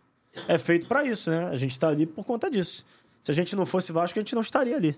Eu achava muito engraçado, é, 2021 principalmente, que tinha dois JPs na transmissão, né? Então era, Ah, o sempre, Isidro e você. era sempre caótico, né? Era. O, o Mas início chegou no, fi- no final, a gente já tava entrosado, aí ele saiu. é que a gente já sabia É. qual era o JP. É pelo isso. tom de voz. Pelo é- tom, é. Pelo tom de voz. É uma pena, o JP era um... Pô, muito legal trabalhar com ele também, o Isidro. Pô, foi. Tá nas redes sociais, não, agora tá na assessoria da base, né? É, e era um cara assim que, que ajudava muito a gente, né? Muito. E ótimo pra transmissão.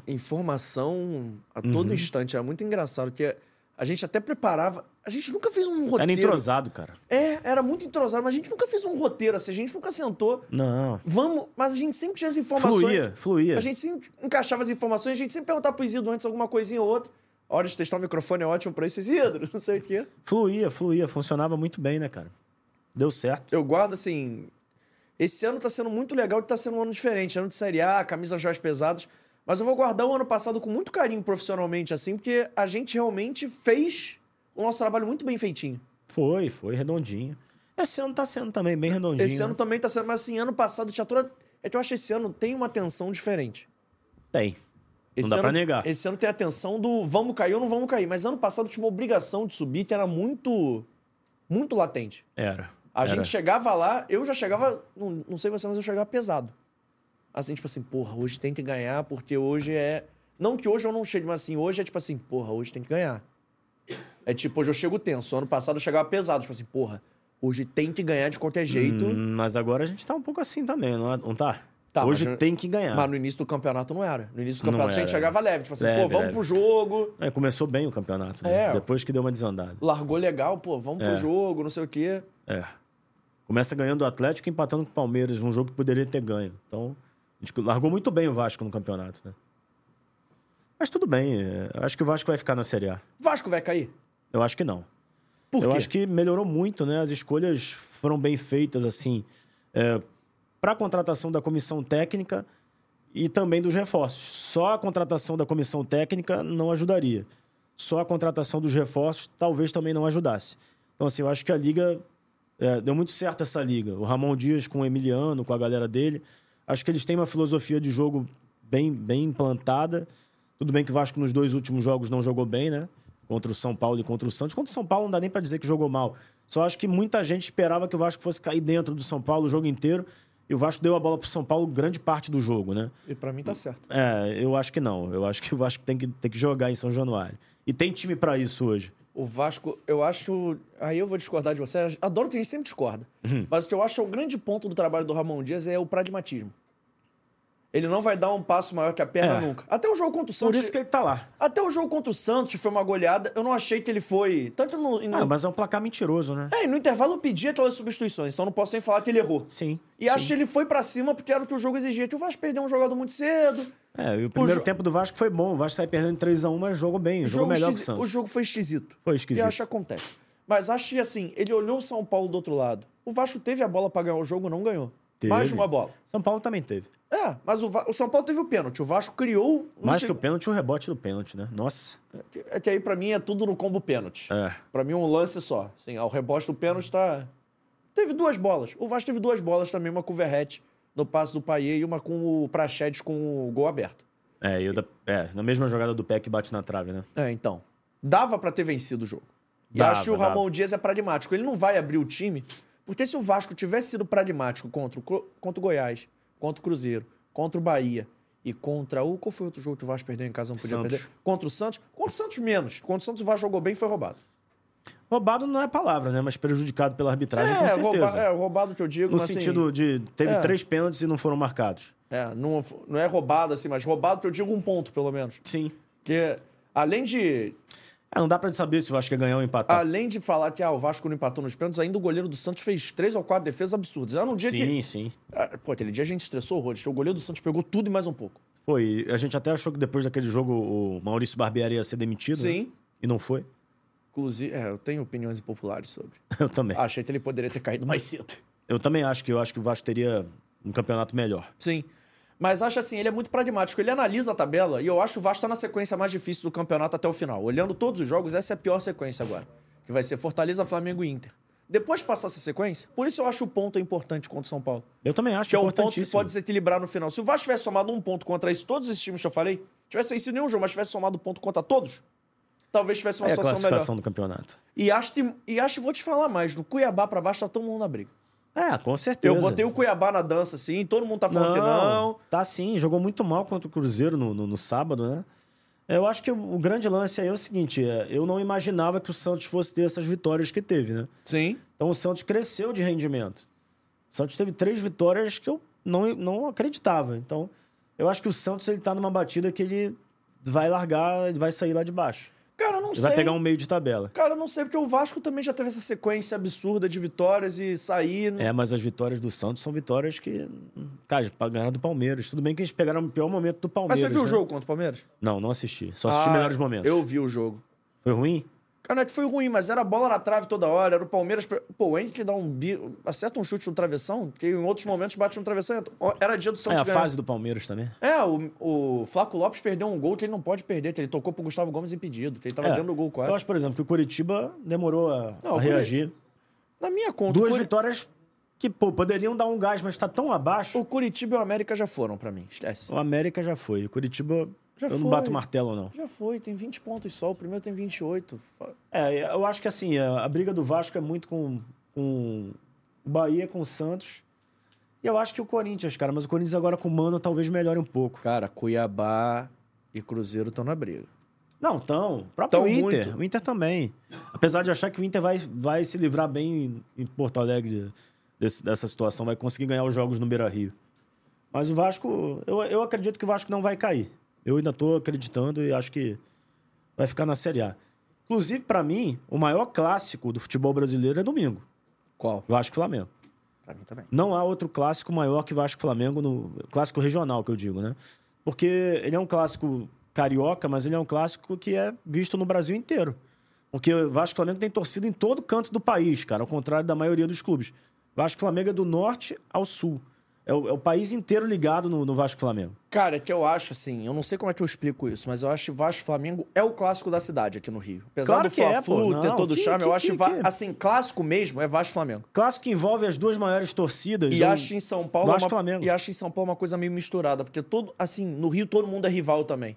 Mas eu não sei se que no Rio, Não, não é todo mundo rival. Vamos ser sinceros aqui. não, acho todo mundo assim, mas Botafogo e Vasco não tem essa rivalidade. mas é, mas é todo Não mundo tem. rival, mas assim, Não tem, tem tem. rivalidades. Rivalidades, tem rivalidades assim, só dentro de campo que eu acho maneiro.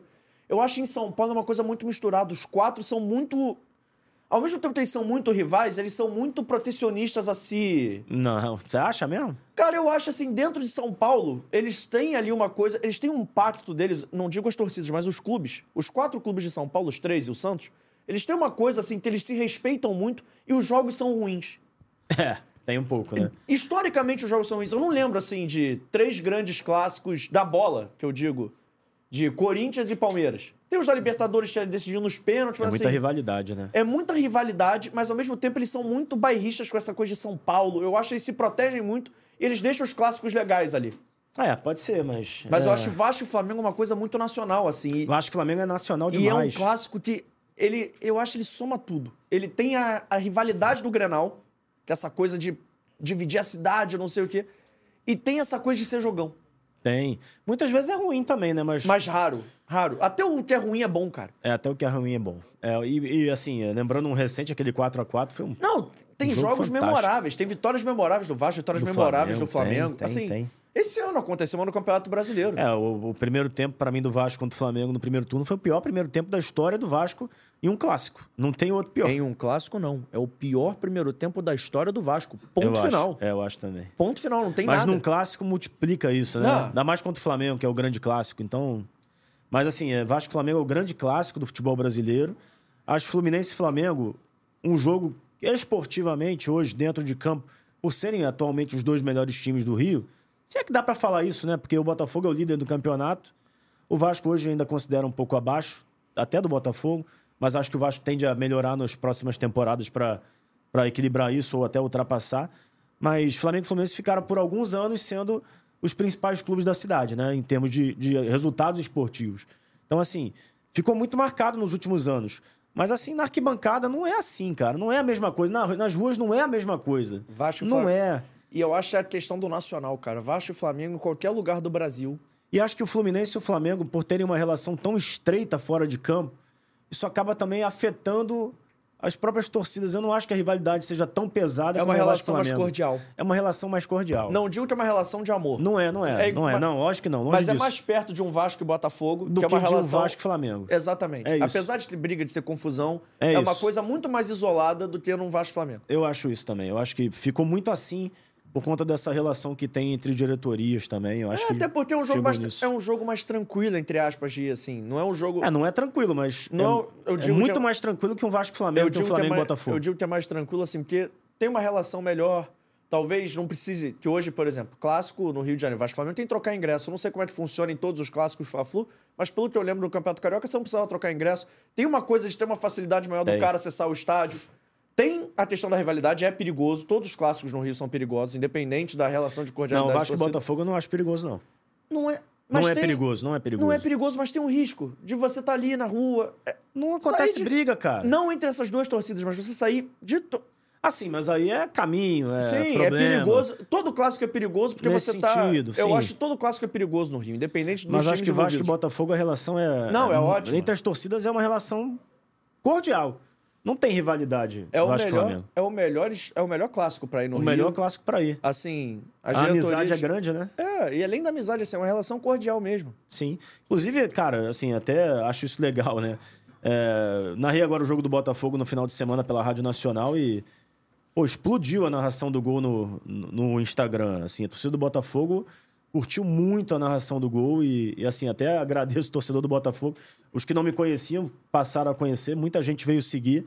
Então, assim, acho muito legal. E, assim, eu transmito todos assim, cara. Quando eu tô em- em- na Rádio Nacional, eu transmito sempre igual. Pra mim não tem diferença, não importa o time que eu torço. Então, a narração do Botafogo ficou bem legal, realmente. E que bom que a galera gostou. Inclusive, falando de Botafogo, vamos pro momento histórias? Vamos. Que eu quero histórias de setorismo. Você falou do Felipe Bastos aí, que, que virou seu amigo durante a temporada, a vida, enfim. Mas antes de falar disso, vamos falar da Vitale Gelato? Puxa, Vamos. Um bom gancho. Que nada Ah. melhor que você encontrar seus amigos e tomar um sorvete. É verdade. ai, ai, você é Porque fera, que amigo. eu quero histórias... Porque todo setorista tem histórias boas. Tem. Histórias engraçadas. Algumas contáveis, outras não. Eu quero... Você vai contar inéditas. Eu Inéditas? Quero, eu quero histórias inéditas. Se vira. Vai Vamos lá. pensando aí, mas antes... Deixa eu falar da Vitale Gelato, o melhor gelato italiano do Rio de Janeiro. Chegou aqui pra gente E eles entregam na sua casa, André Martins. Eles entregam em quase todos os bairros do Rio de Janeiro Capital. Você tem a fazer seu pedido. O QR Code está passando na tela. Aponte o seu telefone. E lá vai ter o Instagram, arroba Vitale Gelato. Vai ter o telefone que é o 2199-447-3900. Você está com o telefone na mão. Vou falar devagar para você anotar. Opa. É 2199-447-3900. E tem também o site da Vitale Gelato. Que aí quem assiste esse programa tem uma moral especial, né? Ah, é? É lógico. Qual é a moral? A moral é que você usando o código FDJ10, letra F, letra D, letra J, número 1, número 0, tudo minúsculo, você ganha 10% de desconto, além das promoções vigentes lá no site da Vitale. E olha só, vou descontar a promoção desse mês. Cara, você tá muito bom nisso, hein? Votou? Que bom. Porque Tá tem muito duas bom nisso, promoções na Vitale esse mês. Só de uma tem duas promoções. Duas? Vamos começar primeiro com o Dia das Crianças de Itália, que o Dia das Crianças já passou, mas é mês das crianças. é Ah, o dia- mês das crianças. é mês das crianças, não tem essa. Na compra de um pote. Peraí, deixa eu ler de novo. Na compra de uma promoção vigente. Então eu vou ler primeiro a promoção que eu li. Eu fiquei interessado, porque na promoção de Dia das Crianças você ganha um potinho de brigadeiro. Chegou lá em casa ontem. Opa! Que a gente consome Vitale Gelato. O pessoal diz: Não, tá só no potinho. Não, eu peço na minha Não, casa. inclusive, o que você mais gosta é o de caramelo com flor de sal, né? Esse é absurdo. Não é. o meu favorito, o meu favorito eu trouxe pra você hoje. Ah, moleque. Que é o de janduia. Que Ah, o pessoal, moleque. O pessoal mandou aqui num saquinho pra eu não fazer besteira, mas tá aqui, ó. De janduia. Janduia. é o meu favorito. Não digo que é o melhor, que o gosto é muito peculiar, mas assim, é o meu favorito. Mas vamos às promoções de gente, tá, Vitale Vamos às Gelato? promoções. Na linha Premium, na compra de um... Na linha Premium você compra dois potes de um litro, mais 10 caixinhas, a taxa de entrega tá inclusa, isso tudo sai por 140 reais, tá? E se você quiser comprar um da linha Premium e um da linha Clássico, sai por 130. Bom. Na compra da linha Clássico, você compra dois potes de um litro, 10 caixinhas e a taxa de cortesia inclusa, você ganha você paga 120 reais, olha só. Mas tem castinha, tem tudo. E você consegue ainda uma maior variedade de sabores. Então você pode comprar cada pote extra nessa promoção da linha de clássicos por 60 reais. Então vou repetir: você, na compra de dois potes da linha premium, é 140, mais 10 caixinhas. É. Já falei que são dois potes, Já, né? já falou. Mais 10 caixinhas e a taxa de entrega. Se for um da Premium e um da Clássica, é 130. Na linha Clássica, é 120. E você ainda pode comprar potes extras por 60 reais. Tem um descontinho legal. E, além de tudo, por ser mês das crianças, na compra aí de dois potes, você ganha aquele brigadeirinho, Ah. que é uma delícia. Esqueça tudo. Sabe qual... Brigadeiro é bom demais. Vou ensinar o macete do brigadeiro, hein? Qual é o macete? O macete do brigadeiro que lá na Vitale... Eles, vocês vão mandar casquinha, caixinha de sorvete. Justo. Você vai pegar, vai botar o brigadeiro dentro da caixinha e depois vai botar o sorvete. Hum. Vai ficar nota 10. Se não ficar bom, eu me responsabilizo. Eu duvido que não fique É uma delícia. impossível, é impossível. Um Então Tá. eu fiz isso na minha casa, fica bom pra É cacete. impossível não ficar bom. Pô, Então, ó, pede aí, aponta o telefone pro QR Code e quando pedir na Vitale Gelato, fala. Fala que você viu no Fora do Jogo. Alô, Tafarel, alô, galera da Vitale, obrigado pela moral. Vai aceitar um sorvetinho, né, bonitão? vou aceitar o sorveti- sorvetinho, Então com tá bom. certeza. Sai, sai, sai que é sua, Obrigado, Tafarel! Tem até a vinhetinha do Tafarel.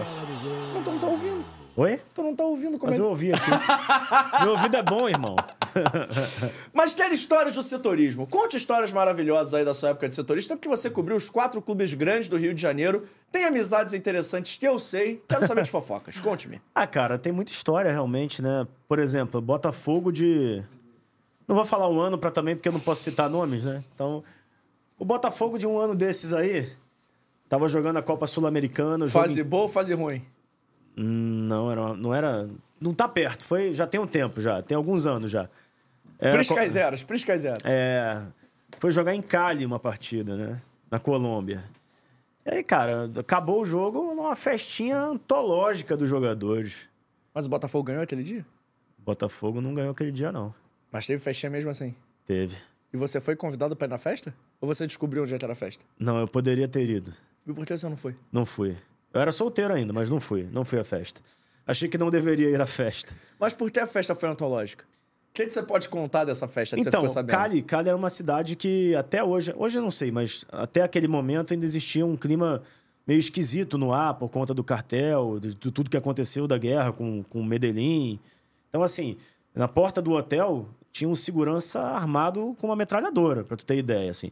Eles falavam pra gente assim, ó, não saiam, se forem sair avisem onde vão. Era nesse nível, assim, sabe? É, a gente, eu particularmente não conhecia a cidade, eu realmente não saí. Nesse- nessa- eu seguia a instrução do, do, do cara que me falou isso. Aí eu fiquei. Mas no hotel tinha tudo, cara. No hotel tinha cassino, no hotel tinha tudo. Tudo que você imagina tinha no hotel. Tudo, tudo, tudo. Realmente tudo. Então os caras não tinham por que sair. O voo era no dia seguinte à noite, com conexão. Então rolou uma super festa dos jogadores na época e, e é isso. Que momento, hein? Não posso falar muita coisa, e mas como é que teve você a festa. descobriu? Ah, porque eu tava no hotel. A festa foi no hotel? Foi. Não era pra sair do hotel, esqueceu? tinha tudo no hotel. Tudo que você imagina tinha no hotel. Pô, mas aí você tá errado. Por quê? Porque eu não fui? É lógico. Você não tinha de se deslocar, era só pegar o elevador, cara. Não, eu achei que não deveria ir. eu não queria misturar as coisas. Era setorista, eu era, não queria. Mas também não, não noticiei, porque não tinha nada a ver comigo, já era um momento, entre aspas, de folga dos caras. Eu não tinha nada a ver com isso. Então, vida dos caras. E eu sempre fui muito assim como, como repórter setorista. Eu sempre deixei os caras muito à vontade, assim, tanto que eu tenho alguns amigos no futebol.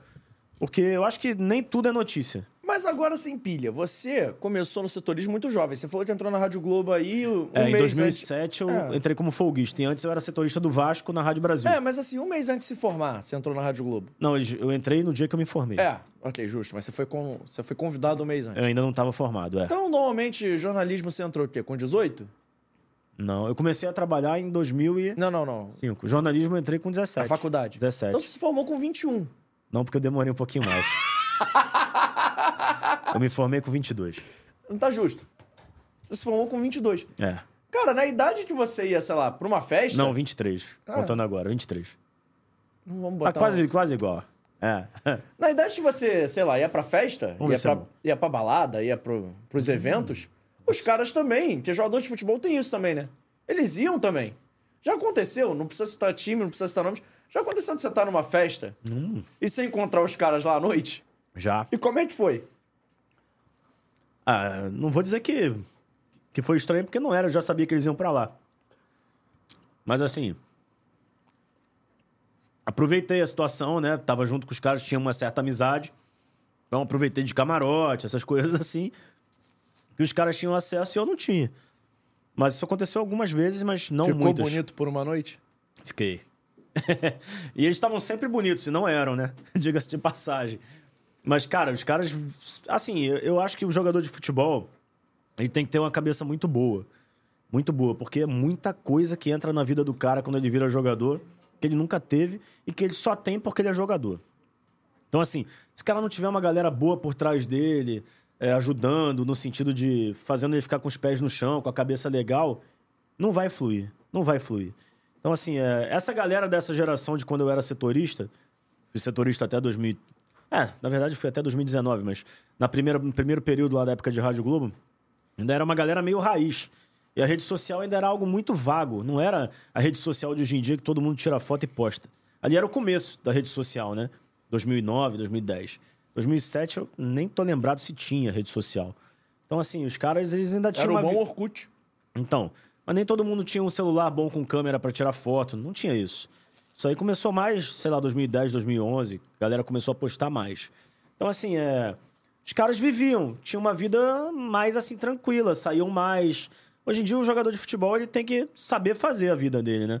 Porque ele não pode sair depois de uma derrota... Que ele vai ser achincalhado e o nego vai tirar foto e não tem não dá. E eu acho que o cara tem que ter vida. E como é que era pra você, assim, você pode falar. Aí você pode citar nomes, porque eu vou perguntar quem, quem foram seus amigos, assim, que você fez no futebol. Você falou que fez bons amigos, e a gente já conversou sobre isso em off.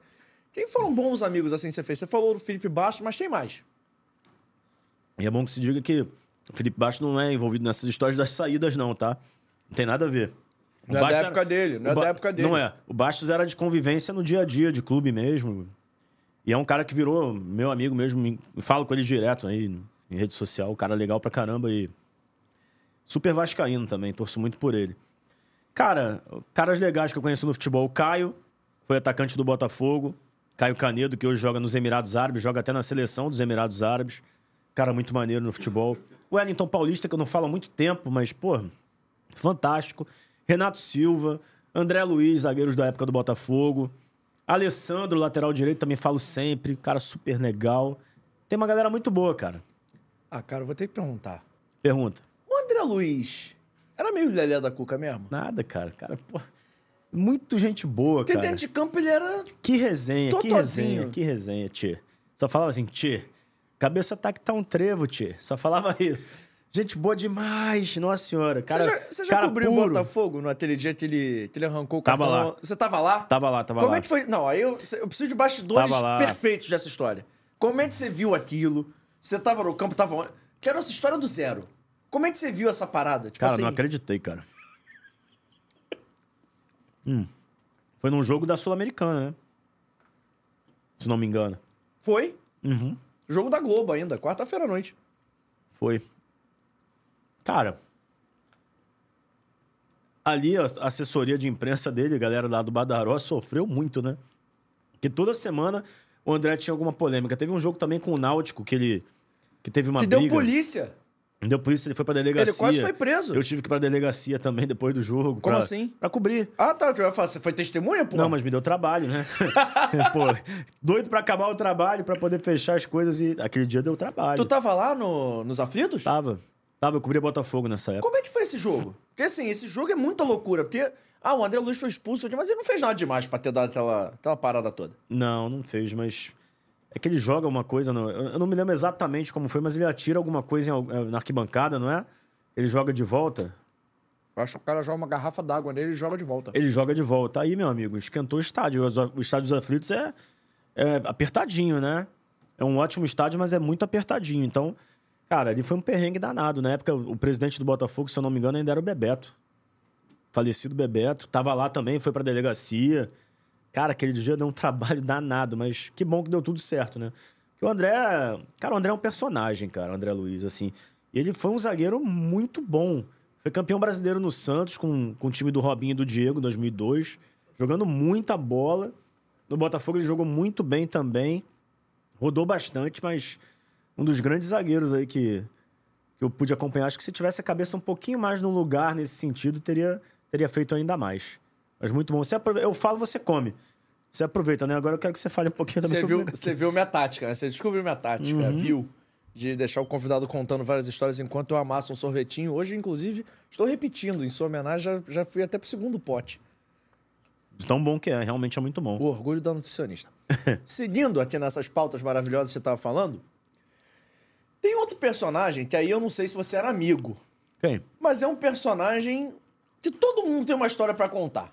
E você, como setorista do Vasco, deve ter histórias maravilhosas com ele. Hum.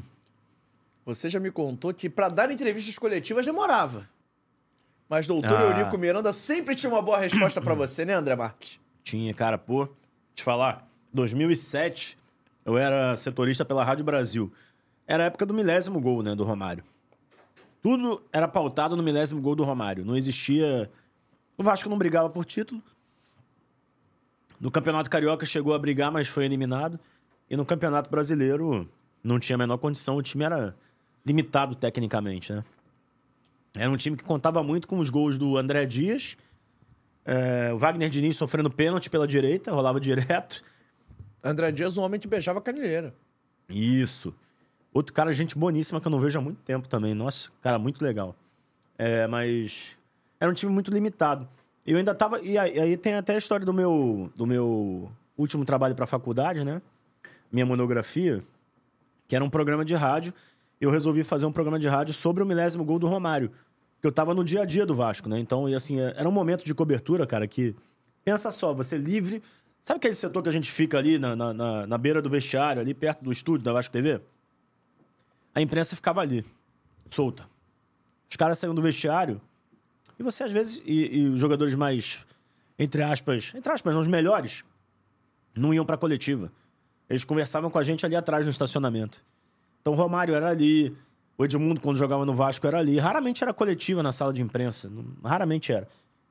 Então, assim, com o Eurico, é, eu precisava do, do depoimento do Eurico pra fechar minha monografia sobre o milésimo gol do Romário, porque ele era o, ele era o autor da história do milésimo gol do Romário. Quem criou isso não foi o Romário, foi o Eurico. A verdade é essa, pô. O Eurico é o cara que cria a ideia do Romário fazer o milésimo gol. Não foi o Romário que, que chegou e falou, vou fazer mil gols. Com certeza foi o Eurico conversando com ele. E cria a história, tanto que o Vasco faz de tudo pro Romário fazer o milésimo gol. O título do Vasco era o milésimo gol do Romário aquele ano. E não, não digo nem que tá errado. Não tinha como fazer melhor. E assim, é um feito muito marcante pro futebol. A TV Globo interrompe lá o, o Domingão do Faustão pra botar a transmiss- o gol ao vivo. A narração do gol ao vivo do, do Romário. Então, é um feito muito importante. E aí o Eurico, eu chego pro Eurico e falo, no- dentro do campo, Vasco e Esporte, esse milésimo gol, eu cheguei pra ele e falei, presidente, O programa na Rádio, na Rádio Brasil era meio-dia e meia. Meio-dia. No dia seguinte, de meio-dia a uma e meia. Esse jogo foi domingo. Eu cheguei pra ele e falei, Eurico, é, posso te entrevistar amanhã? Ele escutava o programa, porque o Eurico escutava tudo. E quando ele não escutava, o Garófalo, assessor de imprensa do Vasco, escutava, ele sabia de tudo. O Eurico sabia de tudo. Ele sabia o nome da- de todos os setoristas, ele sabia a hora do programa, ele sabia de tudo. O Eurico acompanhava tudo, cara. O Eurico, nesse sentido, era, era fantástico. Ele sabia com quem ele estava lidando. A gente sabia quem era o Eurico, mas ele sabia quem era a gente. Então, assim, hoje em dia não é tão assim. Mas naquela época era. E aí o Eurico falou: me liga amanhã. Não, vou te, li- vou te ligar amanhã, meio-dia. Aí eu tô lá no estúdio da, da, da Rádio Brasil, 11h59, toca o telefone, Eurico.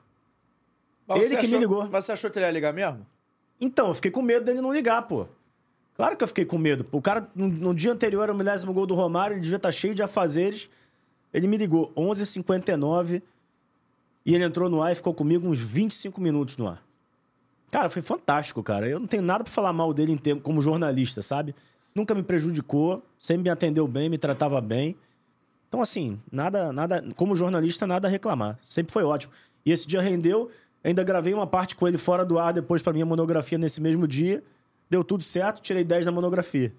E. Mas assim, a gente tá falando do Eurico, mas nesse dia do gol meu, você tava no campo também, não Tava no campo. Você demorou muito a chegar no Romário? Então, eram, Tropeçou eram nos só fios? sete, eram só sete jornalistas credenciados pra ficar no campo. Que o Vasco queria é, limitar, por conta da importância do feito, pra não sujar tanto a imagem, né? Já existia um pouco de preocupação com isso. Hoje em dia, ninguém entra no campo. Naquela época também você não entrava, você ficava ali do lado de fora, mas entrevistava antes do jogo.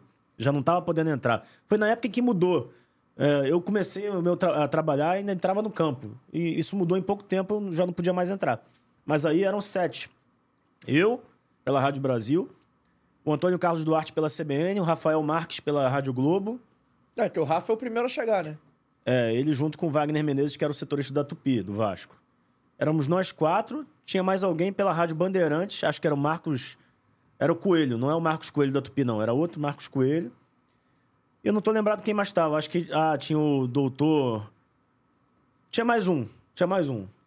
E aí, cara, foi uma guerra pra entrar no campo, né? O Marcelinho tava pa- pela Bandeirantes, Marcelinho é um dos primeiros a chegar, Marcelinho Carioca.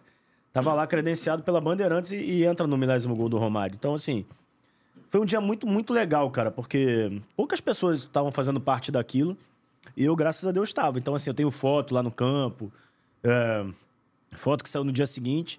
Isso é algo assim que, que eu guardei e vou levar sempre, né? Eu Estar no campo no milésimo gol do Romário. Na hora que você viu o pênalti, você tinha certeza que ia sair o gol? Claro, pô. Magrão não ia pegar aquele pênalti de jeito nenhum, cara. Primeiro que o Romário raramente errava pênalti. Segundo, porque, pô, tava o mundo olhando pra ele, duvido que, que ele pegasse aquele pênalti. Não ia pegar. E foi pênalti. É, cara. Aí.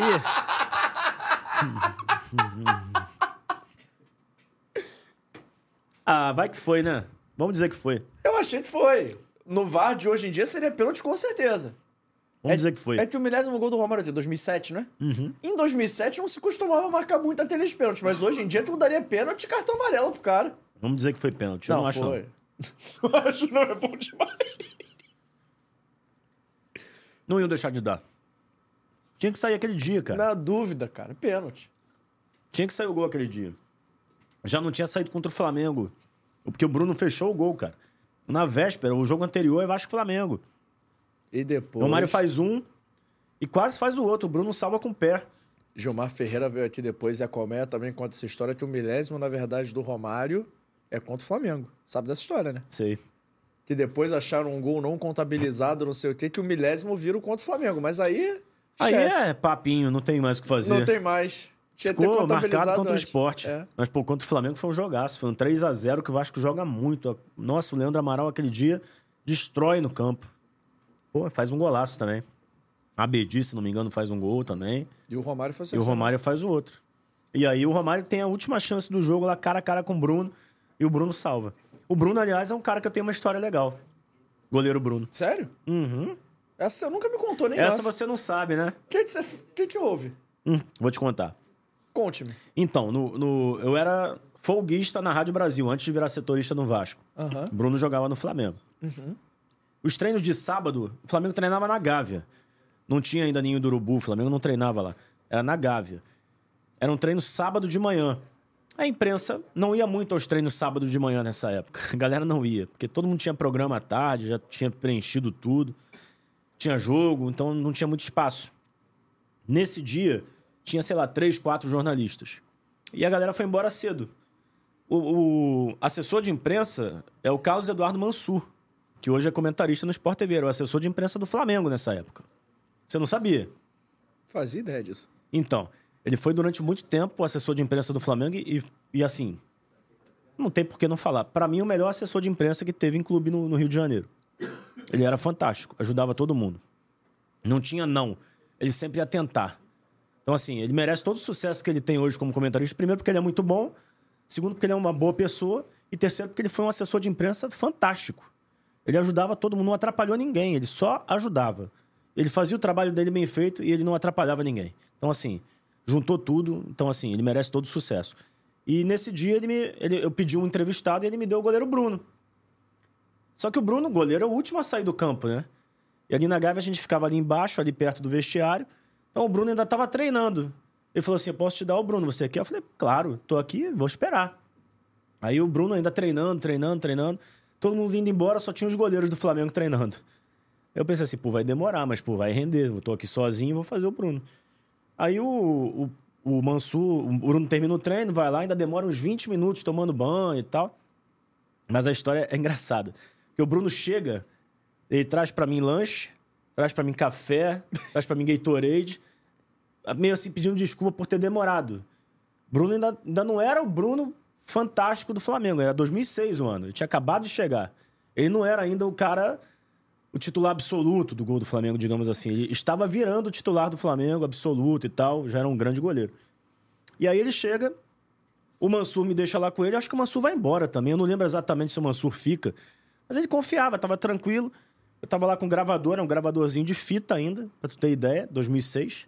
Ainda não tava nem no- no- no ainda tava no analógico. Não tava nem no digital ainda. Nem no digital, tava no analógico. A Rádio Brasil não tinha equipamento digital, só a Tupi e a Globo tinham. A Rádio Brasil era analógico. Tô lá com o meu gravadorzinho e tô lá entrevistando o Bruno. Eu, assim, eu- eu- uma das coisas que eu mais lamento é não ter essa entrevista. Porque eu não tenho. Eu procurei, eu tentei achar, mas eu não tenho. Essa fita e tal. Enfim.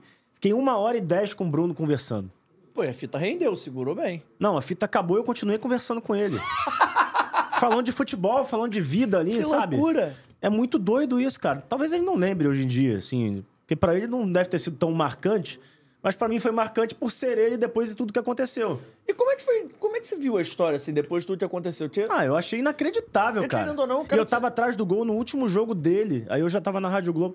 No último jogo dele, como profissional do Flamengo, que é um jogo com o Goiás, que o Flamengo toma uma virada e perde 2 a 1 Eu tô no gol, assim, eu tô atrás do gol dele. E volta e meia, eu- eu- o Bruno tinha essa mania. Ele olhava pra gente e perguntava: e aí, quanto tempo falta? Quanto tempo tem? Uma outra época de futebol que o cara te conhecia, você conhecia o cara, então ele olhava pra trás e perguntava. E assim, é. Eu nunca ia imaginar que o Bruno poderia participar ou fazer eh, participar de algo daquilo, porque eu tinha a imagem dele completamente diferente. Pra mim era o jogador mais legal do Flamengo. O cara mais legal, assim, tratava bem todo mundo. Quando ele passava, fazia questão de dar bom dia, boa tarde, boa noite. Tem jogador de futebol que é uma marra só, né? Que passa, não fala com ninguém, ou que bota fone no ouvido, que passa direto. O Bruno fazia questão de falar com todo mundo, tratava todo mundo bem. Então, assim, isso pra mim já era um diferencial. Eu olhava pra ele com outros olhos. E depois desse dia de uma hora de entrevista, que eu fiquei muito tempo conversando com ele de vários assuntos, porra, quando que eu ia imaginar que esse cara ia estar envolvido num, num assassinato como ele esteve depois lá da, da Elisa Samu? Nunca. Tanto que no dia eu não acredito. Eu vejo a notícia e falo, ah, deve ser caô, não é possível. Esse cara aí não, pô, esse cara é gente boa, pô. E aí essa loucura que aconteceu. Mas assim, quando aconteceu, me surpreendeu muito. O Sérgio Américo também gostava muito dele, o Perro gostava muito dele, ele tratava bem todo mundo, cara. Foi uma surpresa pra todos. Nunca ninguém imaginava. Claro que isso aí já vai pra- pra parte criminal, mas ninguém ia imaginar, pô. Nunca. Até porque não é usual que um goleiro de um time grande de futebol, assim, com- esteja envolvido num assassinato, numa coisa assim, não, e, mais e pesada. assim, e não era um goleiro de, de um grande clube, não. Era Era, um o ídolo. melhor goleiro, ídolo, e seria goleiro da seleção brasileira e ia jogar no Milan. Tinha muita coisa ali que acontecia na carreira dele. Esse cara ia pô, brilhar muito tempo. Era um goleiraço. Cara, que história doida, né? Assim, é uma parada que até hoje É, é muito doido. Podia isso. ter sido só mais um sábado pra mim, mas por ter sido tudo que aconteceu com ele, virou uma história. Não, e assim, eu, você cobria Flamengo nessa época? Ou você não, eu era tá- folguista. Nessa época você era folguista. Eu ia uma vez na semana no Flamengo. Mas como- não, na época do. que saiu a notícia do assassinato, mas você ainda era foldista. Não, mas eu fazia jogo pela CBN, a Rádio Globo transmitia. Eu era setorista de Sim. algum time pela Rádio Globo, foi 2010, não foi? Se foi 2010, eu era setorista do Botafogo, mas na CBN a gente fazia os jogos dos outros. Acho que é 2010, é 2009, ele ainda é campeão Então, brasileiro, né? a, a- a- a gente di- lá era dividido assim: o setorista fazia a transmissão na Rádio Globo e quem sobrasse ia pra CBN. Sim. Então, assim, eu fiz muitos jogos pela CBN dos outros times. Então, esse jogo do Flamengo eu fiz pela CBN. Não, que eu ia te perguntar como é que é assim, que, pô, você tem ali. Não digo de uma relação de amizade, você tem uma relação que você vê o cara toda hora. Bacana, cordial. É, você tem uma relação, no mínimo, assim, você tem uma relação. Independente se é boa, se é ruim, você tem uma relação. Você vê Uhum. o cara todo dia, você convive com aquele cara num determinado espaço de tempo. Cara, é muito doido, assim. Muito doido. Eu não consigo, não consigo. Real, não entra na minha cabeça, tipo assim, pô. O cara. Não entra na minha cara. Até hoje eu não consigo entender por que, que ele fez É, aquilo tudo. o Ninguém cara- entende, né? O cara se meter numa história tão pesada quanto essa, assim. Não, não estamos fazendo um juízo de valor Não, de certo sim. ou errado, mas, tipo assim, é Não, que é. é errado, óbvio. Não, que, que é errado como se assim, não estamos fazendo um juízo de valor da relação. Se é maneiro, se não é, se você imaginar ou não imaginar, mas assim. É muito bizarro, cara. Muito bizarro, muito bizarro. É que tudo que loucura. rolou e, e por tudo que ele era e, e- e viria a ser. E por um dinheiro que, assim, pra ele não ia fazer falta. Entendeu? Mesmo que fizesse, óbvio, não tem, não tem justificativa. Mas que não ia fazer, né? O cara É, ia ganhar o mundo, O cara jogou fora. Que, a vida. na época dizem que ele tava bem encaminhado com o Milan, assim. Ele ia pro Milan, com certeza ele ia pro Milan. Ele era o melhor goleiro do Brasil no momento, cara. Ele jogava, ele agarrava muito. As pessoas. a- a- o Bruno virou um vulto na história do futebol brasileiro, né? As pessoas esquecem ele, assim, Com como uma se ele não certa razão. existisse. Por tudo que ele fez fora de campo, óbvio. Mas ele dentro de campo era um monstro, cara. joga- O cara agarrava demais, pô. Ele ia estar no, no- no top 5 de goleiros, talvez, da história do futebol brasileiro. Se ele continuasse jogando. Cara, que parada. Né? Pô, Muito bizarro isso. foda, né? Essa história é foda. Da época de Fluminense tem alguma história? Ah, do Couto Pereira, né? Do dia que o. Tu tava lá, né? Tava lá também. Apanhou também? não, não apanhei porque eu pulei no vestiário, fiquei com a bunda toda roxa nesse dia. Porque, pra quem não conhece, o Couto Pereira. É, cara, é- você ri, doeu pra parada- caramba, tá? Que parada, hein? É, que irmão, parada lá porque ele, o hein? vestiário é com aquelas escadinhas que você desce, sabe? Só que eles tampam o vestiário quando vai pro segundo tempo e quando volta eles abrem. Bota tipo uma lona, não é? Tipo um negócio por cima. É uma lona, né? É, eles fecham. Tipo uma lona de piscina. E aí o vestiário do Fluminense, cara, é, não dava tempo de nada. O companheiro, o- a pessoal, da- eu era da Rádio Globo e meu equipamento era montado na cabine. Mas o equipamento da Rádio Tupi, quem tava era o Mauro Santana, que hoje em dia tem canal de Flamengo no YouTube. Ele tava pela Rádio Tupi e o equipamento era no campo. Os caras quebraram todo o equipamento dele, não sobrou nada. O pessoal lá do- da torcida do Curitiba, lá da Inferno Verde. Quebraram tudo, a Império Alviverde. Quebraram tudo, quebraram tudo. E aí, eu corri pro campo pra entrevistar os jogadores, porque quando acaba o jogo, eu fui pro campo. O Fluminense tinha acabado de ficar na Série A, o Flamengo tava sendo campeão brasileiro contra o Grêmio no Maracanã, e o Fluminense tava ficando na Série A. A, a Rádio Globo transmitiu a vitória do Flamengo sobre o Grêmio, com o garotinho narrando, e a CBN transmitiu com o Evaldo a permanência do Fluminense. E eu tava na transmissão, era o Evaldo José narrando. Se não me engano, só tinha eu e ele na transmissão, se eu, ti- se eu não estiver enganado. Não tinha comentarista. A transmissão era nossa. Eu e ele, ele narrando e eu no campo. Então, assim, eu entrei pro campo pra fazer a festa do Fluminense. O cara tava comemorando como se fosse um um título, né? Com razão. Porque foi uma arrancada impressionante, histórica do Fluminense em 2009. E aí o que acontece? Na hora que eu entro no campo, tô entrevistando, se não me engano, engano o Marquinho, que jogou muito tempo eh, no Roma, da- na Roma da Itália, em vários Jogou clubes. no Vasco. Passou, né? No Vasco ele não jogou, ele passou. Aí eu nem lembrava disso. Você me lembrou agora, eu acho que veio a memória.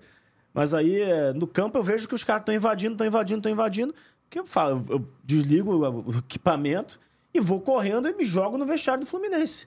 O segurança tá falando, chamando assim: vem, vem, vem. Eu pulei naquele negócio de uma forma que só dava pra entrar pulando, que eles iam fechar aquele negócio e ia ficar lá em cima. E os caras estavam com ódio do Fluminense de qualquer carioca que tivesse na frente, pô. Os caras iam quebrar tudo. Eu pulei no vestiário, caí de bunda, lógico, não teve jeito. Eu queria entrar lá dentro. Entrei. Esse dia um segurança do Fluminense quebrou o braço no meio aqui, fratura exposta, bateram nele. Esse dia foi bem complicado. Você ficou quanto tempo no vestiário do Fluminense? Quebraram a casa do Cuca nesse dia, o Cuca era o técnico.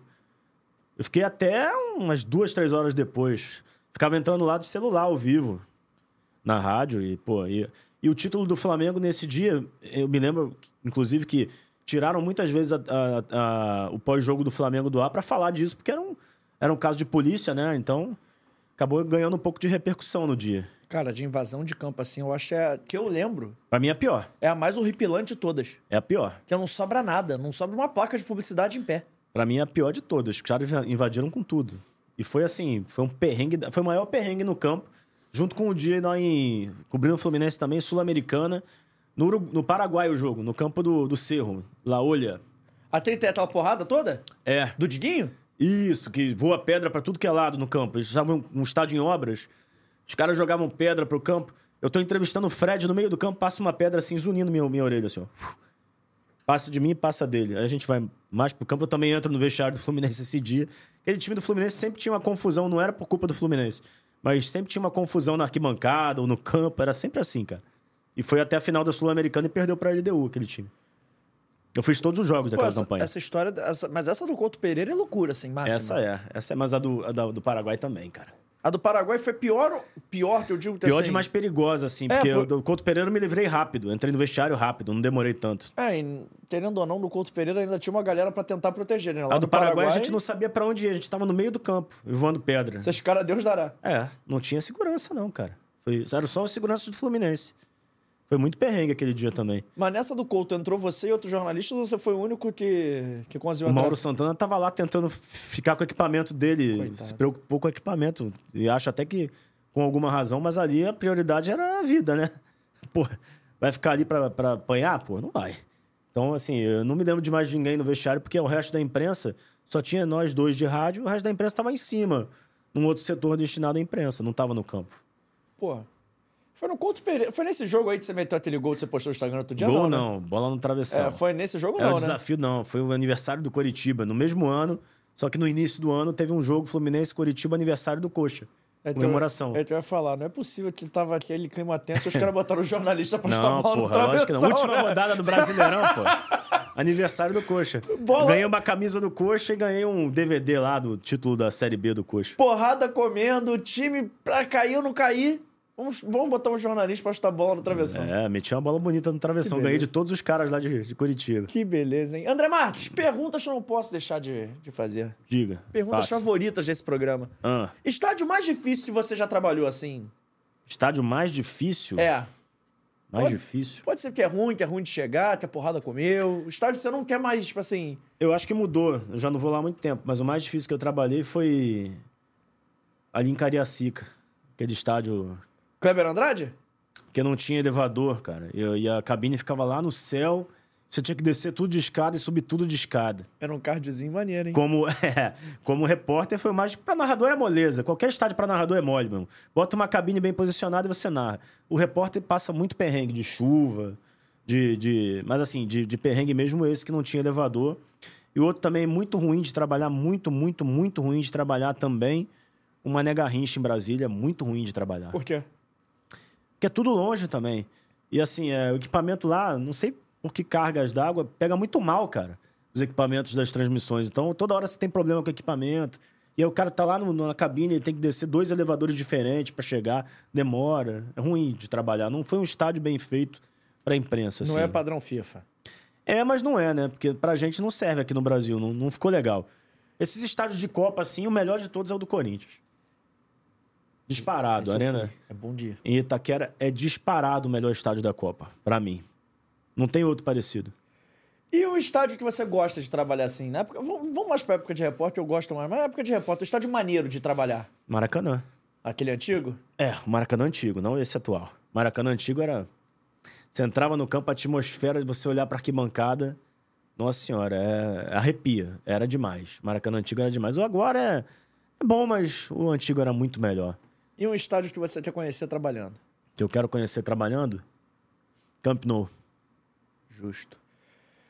Melhor jogador que você viu agora como, joga, como torcedor, na época de arquibancada, e trabalhando, em loco. Tem que ser em loco, assim. Como torcedor na época de arquibancada? É. Edmundo, em 97. Em 97. Eu gosto do disclaimer de em 97. Porque ninguém jogou mais do que ele naquele ano. Ele era, era pra ter sido o melhor do mundo aquele ano? Sem dúvida, disparado, não tinha ninguém, nem perto dele. Edmundo de 97 era absurdo. Agora, é, em Você- longevidade, assim, tem outros melhores. Você que é rato de arquibancada, foi naquele 6 a 0 contra o, o União São João, fui. Você tava lá? Tava, era um dos 1.400 e poucos. Você é Era inacreditável. criança também, né? Tinha 11 anos, pô. Não, 14, 97, 14. Criança, pô.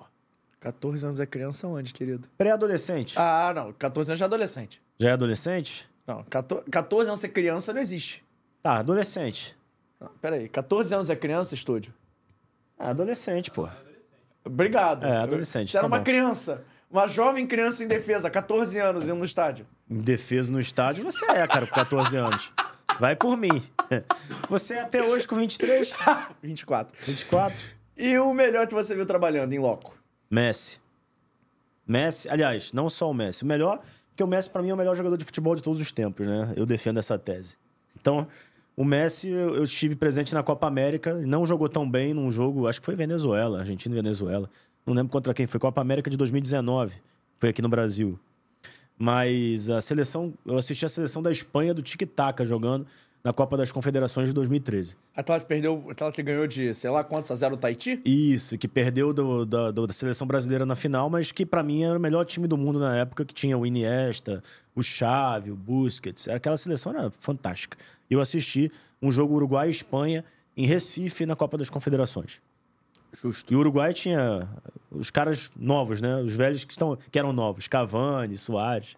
Era o Prime, era o Prime É, deles. era a melhor Inclusive, fase. lancei uma discussão hoje no Twitter e vou reiterar aqui no Bom Podcast. Hum. Luizito Soares jogou muito mais bola que o Benzema e jogou muito mais bola que o Lewandowski. Só pra deixar Que o registrado. Lewandowski, nenhuma dúvida. Que o Benzema também.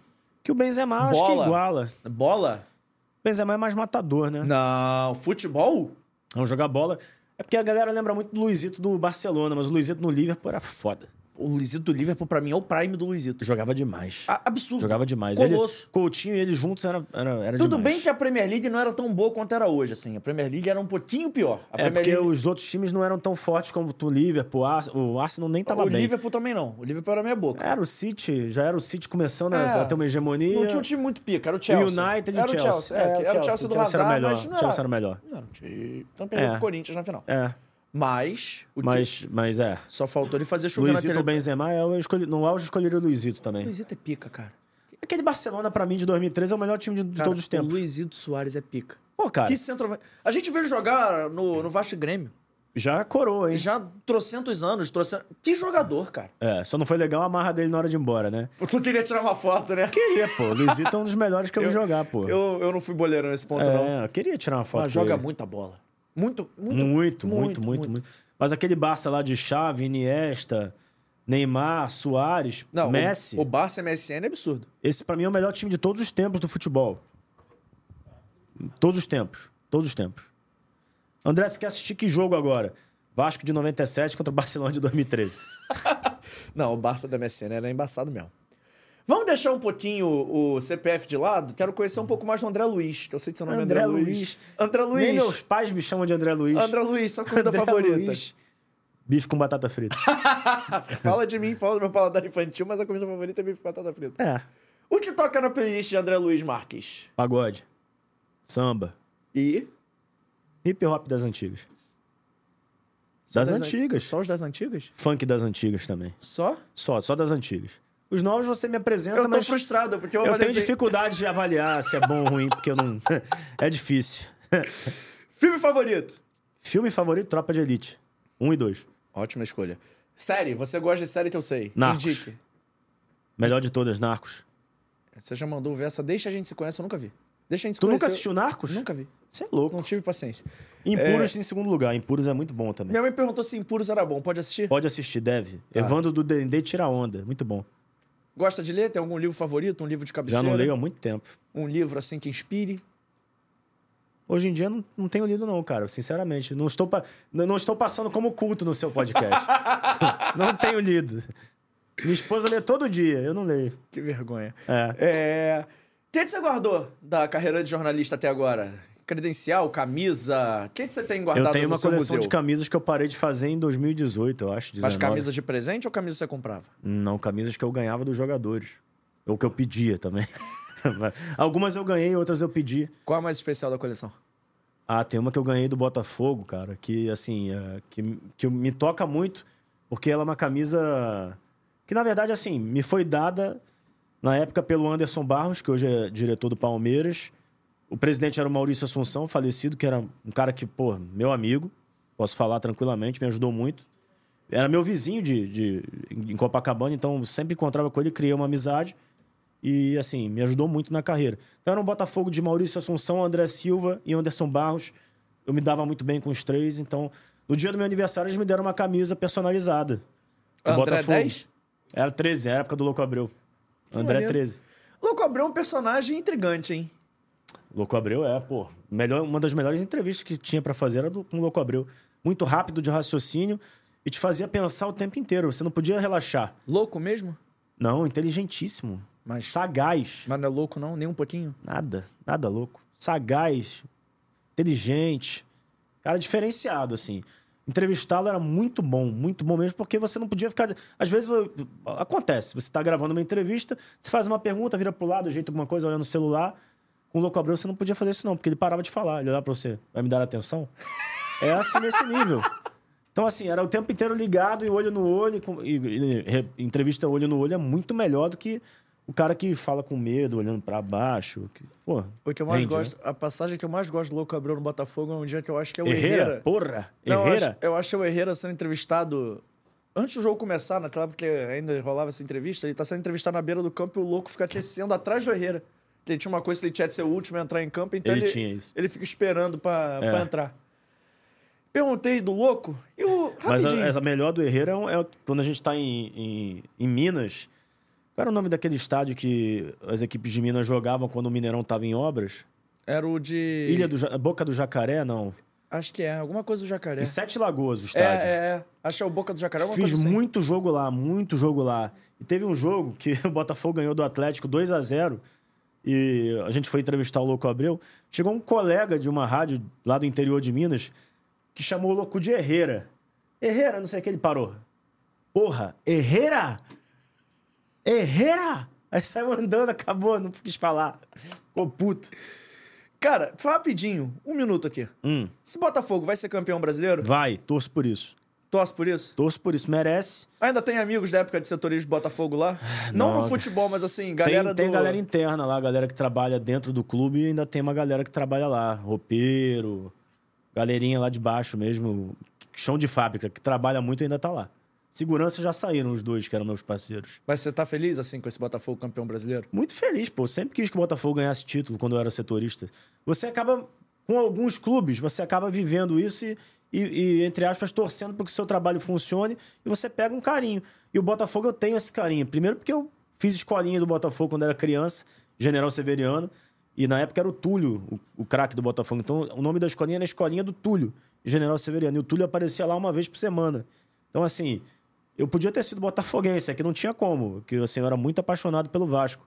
Mas o meu carinho pelo Botafogo é grande. E como setorista, eu fiquei quatro anos no Botafogo. E foram os melhores quatro anos como repórter da minha carreira. Cobrindo o Botafogo, dava muito furo, dava muita informação, tinha bons contatos. Então, assim, eu torço muito pro Botafogo ser campeão brasileiro. E torço para que o Botafogo siga bem aí a sua trajetória como SAF. Gosto muito do Botafogo. Qual o dia mais feliz da sua vida? dia mais feliz da minha vida? Caraca, esportivamente falando? Não, não, não. No geral, nesses 50 anos de vida que você tem, qual o dia mais 50 feliz da anos é sua o vida? cacete, cara. 40. é... Pô, difícil, hein, essa pergunta. Nunca pensei nisso, o dia mais feliz da minha vida. Tem tantos dias felizes da minha vida, mas o mais feliz... Não, não vou fazer média com minha esposa. Eu ia falar, vai fazer Não vou aquela fazer, não vou média. fazer média, não vou fazer média. Mas tá ali no Levantei, top... levantei Top pra você 3, cortar, hein? top 3 de momentos mais felizes aquele dia do casamento.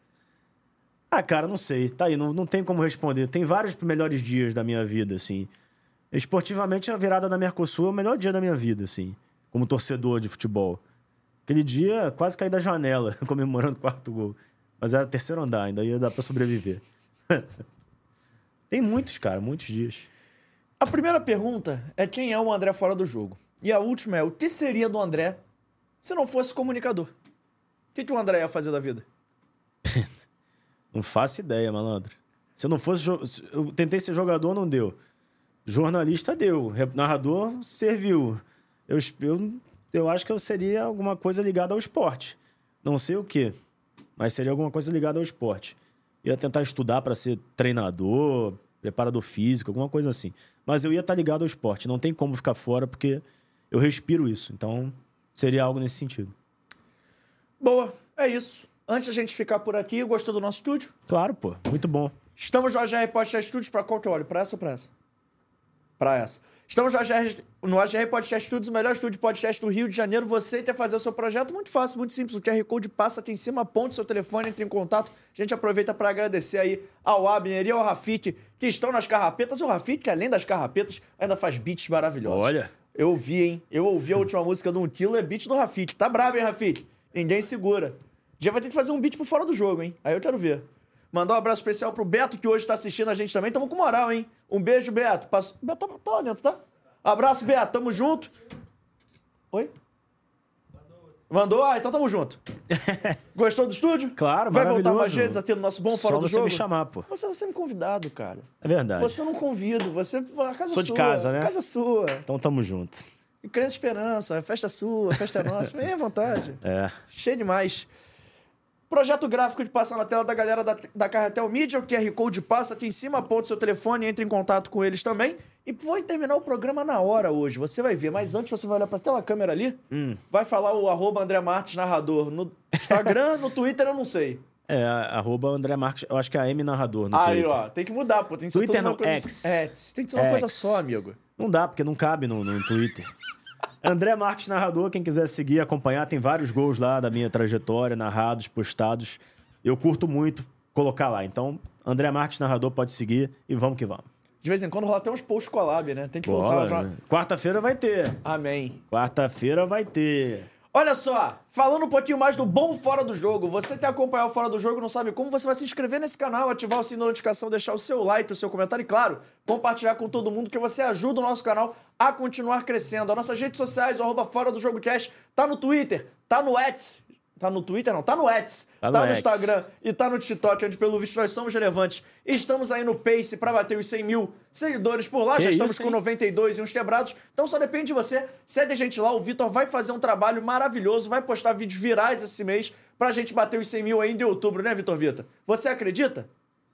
Então, se você acredita, eu acredito também. A partir de amanhã, esse episódio estará em vídeo, além de em áudio, no Spotify. Eu adoro falar isso, que eu não sabia. da- Sabia dar pra ver vídeo no Spotify? Não. É isso, esse podcast vai estar em vídeo amanhã. Olha. A galera do cardio, da academia, pra quem lava a louça ou pra quem dá aquela caroninha pra gente no transporte, tamo junto, obrigado pela moral. Além do Spotify, tá no Deezer, no Amazon Music e no Google Podcast. Mas Ou- fácil dizer onde a gente não está, irmão. É isso, só no, Apple, só no Apple Music por enquanto, a gente vai dar um jeito. E olha só, olha só, Fora Diga. do Jogo não é composto só por mim. Não? Não. Tem o Vitor Vita. Vitor Vita. Nosso produtor executivo, você Tira sabe? onda. Produtor executivo.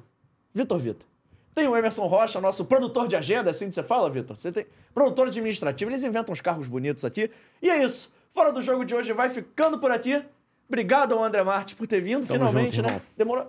Você não vai voltar no 260 e alguma coisa não, né, querido? Você vai voltar antes, né? Não, pô, só me tá, não. chamar. É que pô. Você demorou 131 programas pra vir? Não, venho antes do 200. Ah, então tá bom. Então tá marcado. É isso, fora do jogo de hoje vai ficando por aqui hoje, mas olha só, quinta-feira temos um encontro marcado a partir de 1h30 da tarde. Convidados especiais, convidados que não são da cidade do Rio de Janeiro, eles são de outra cidade perto. Interestaduais? Interestaduais, estou tentando lembrar essa palavra. Convidados interestaduais pra você aqui no Fora do Jogo. Vai ser um papo muito maneiro, vale a pena você conferir. A gente vai ficando por aqui hoje. Um abraço. Quatro horas em ponto eu estou terminando. Tchau, tchau.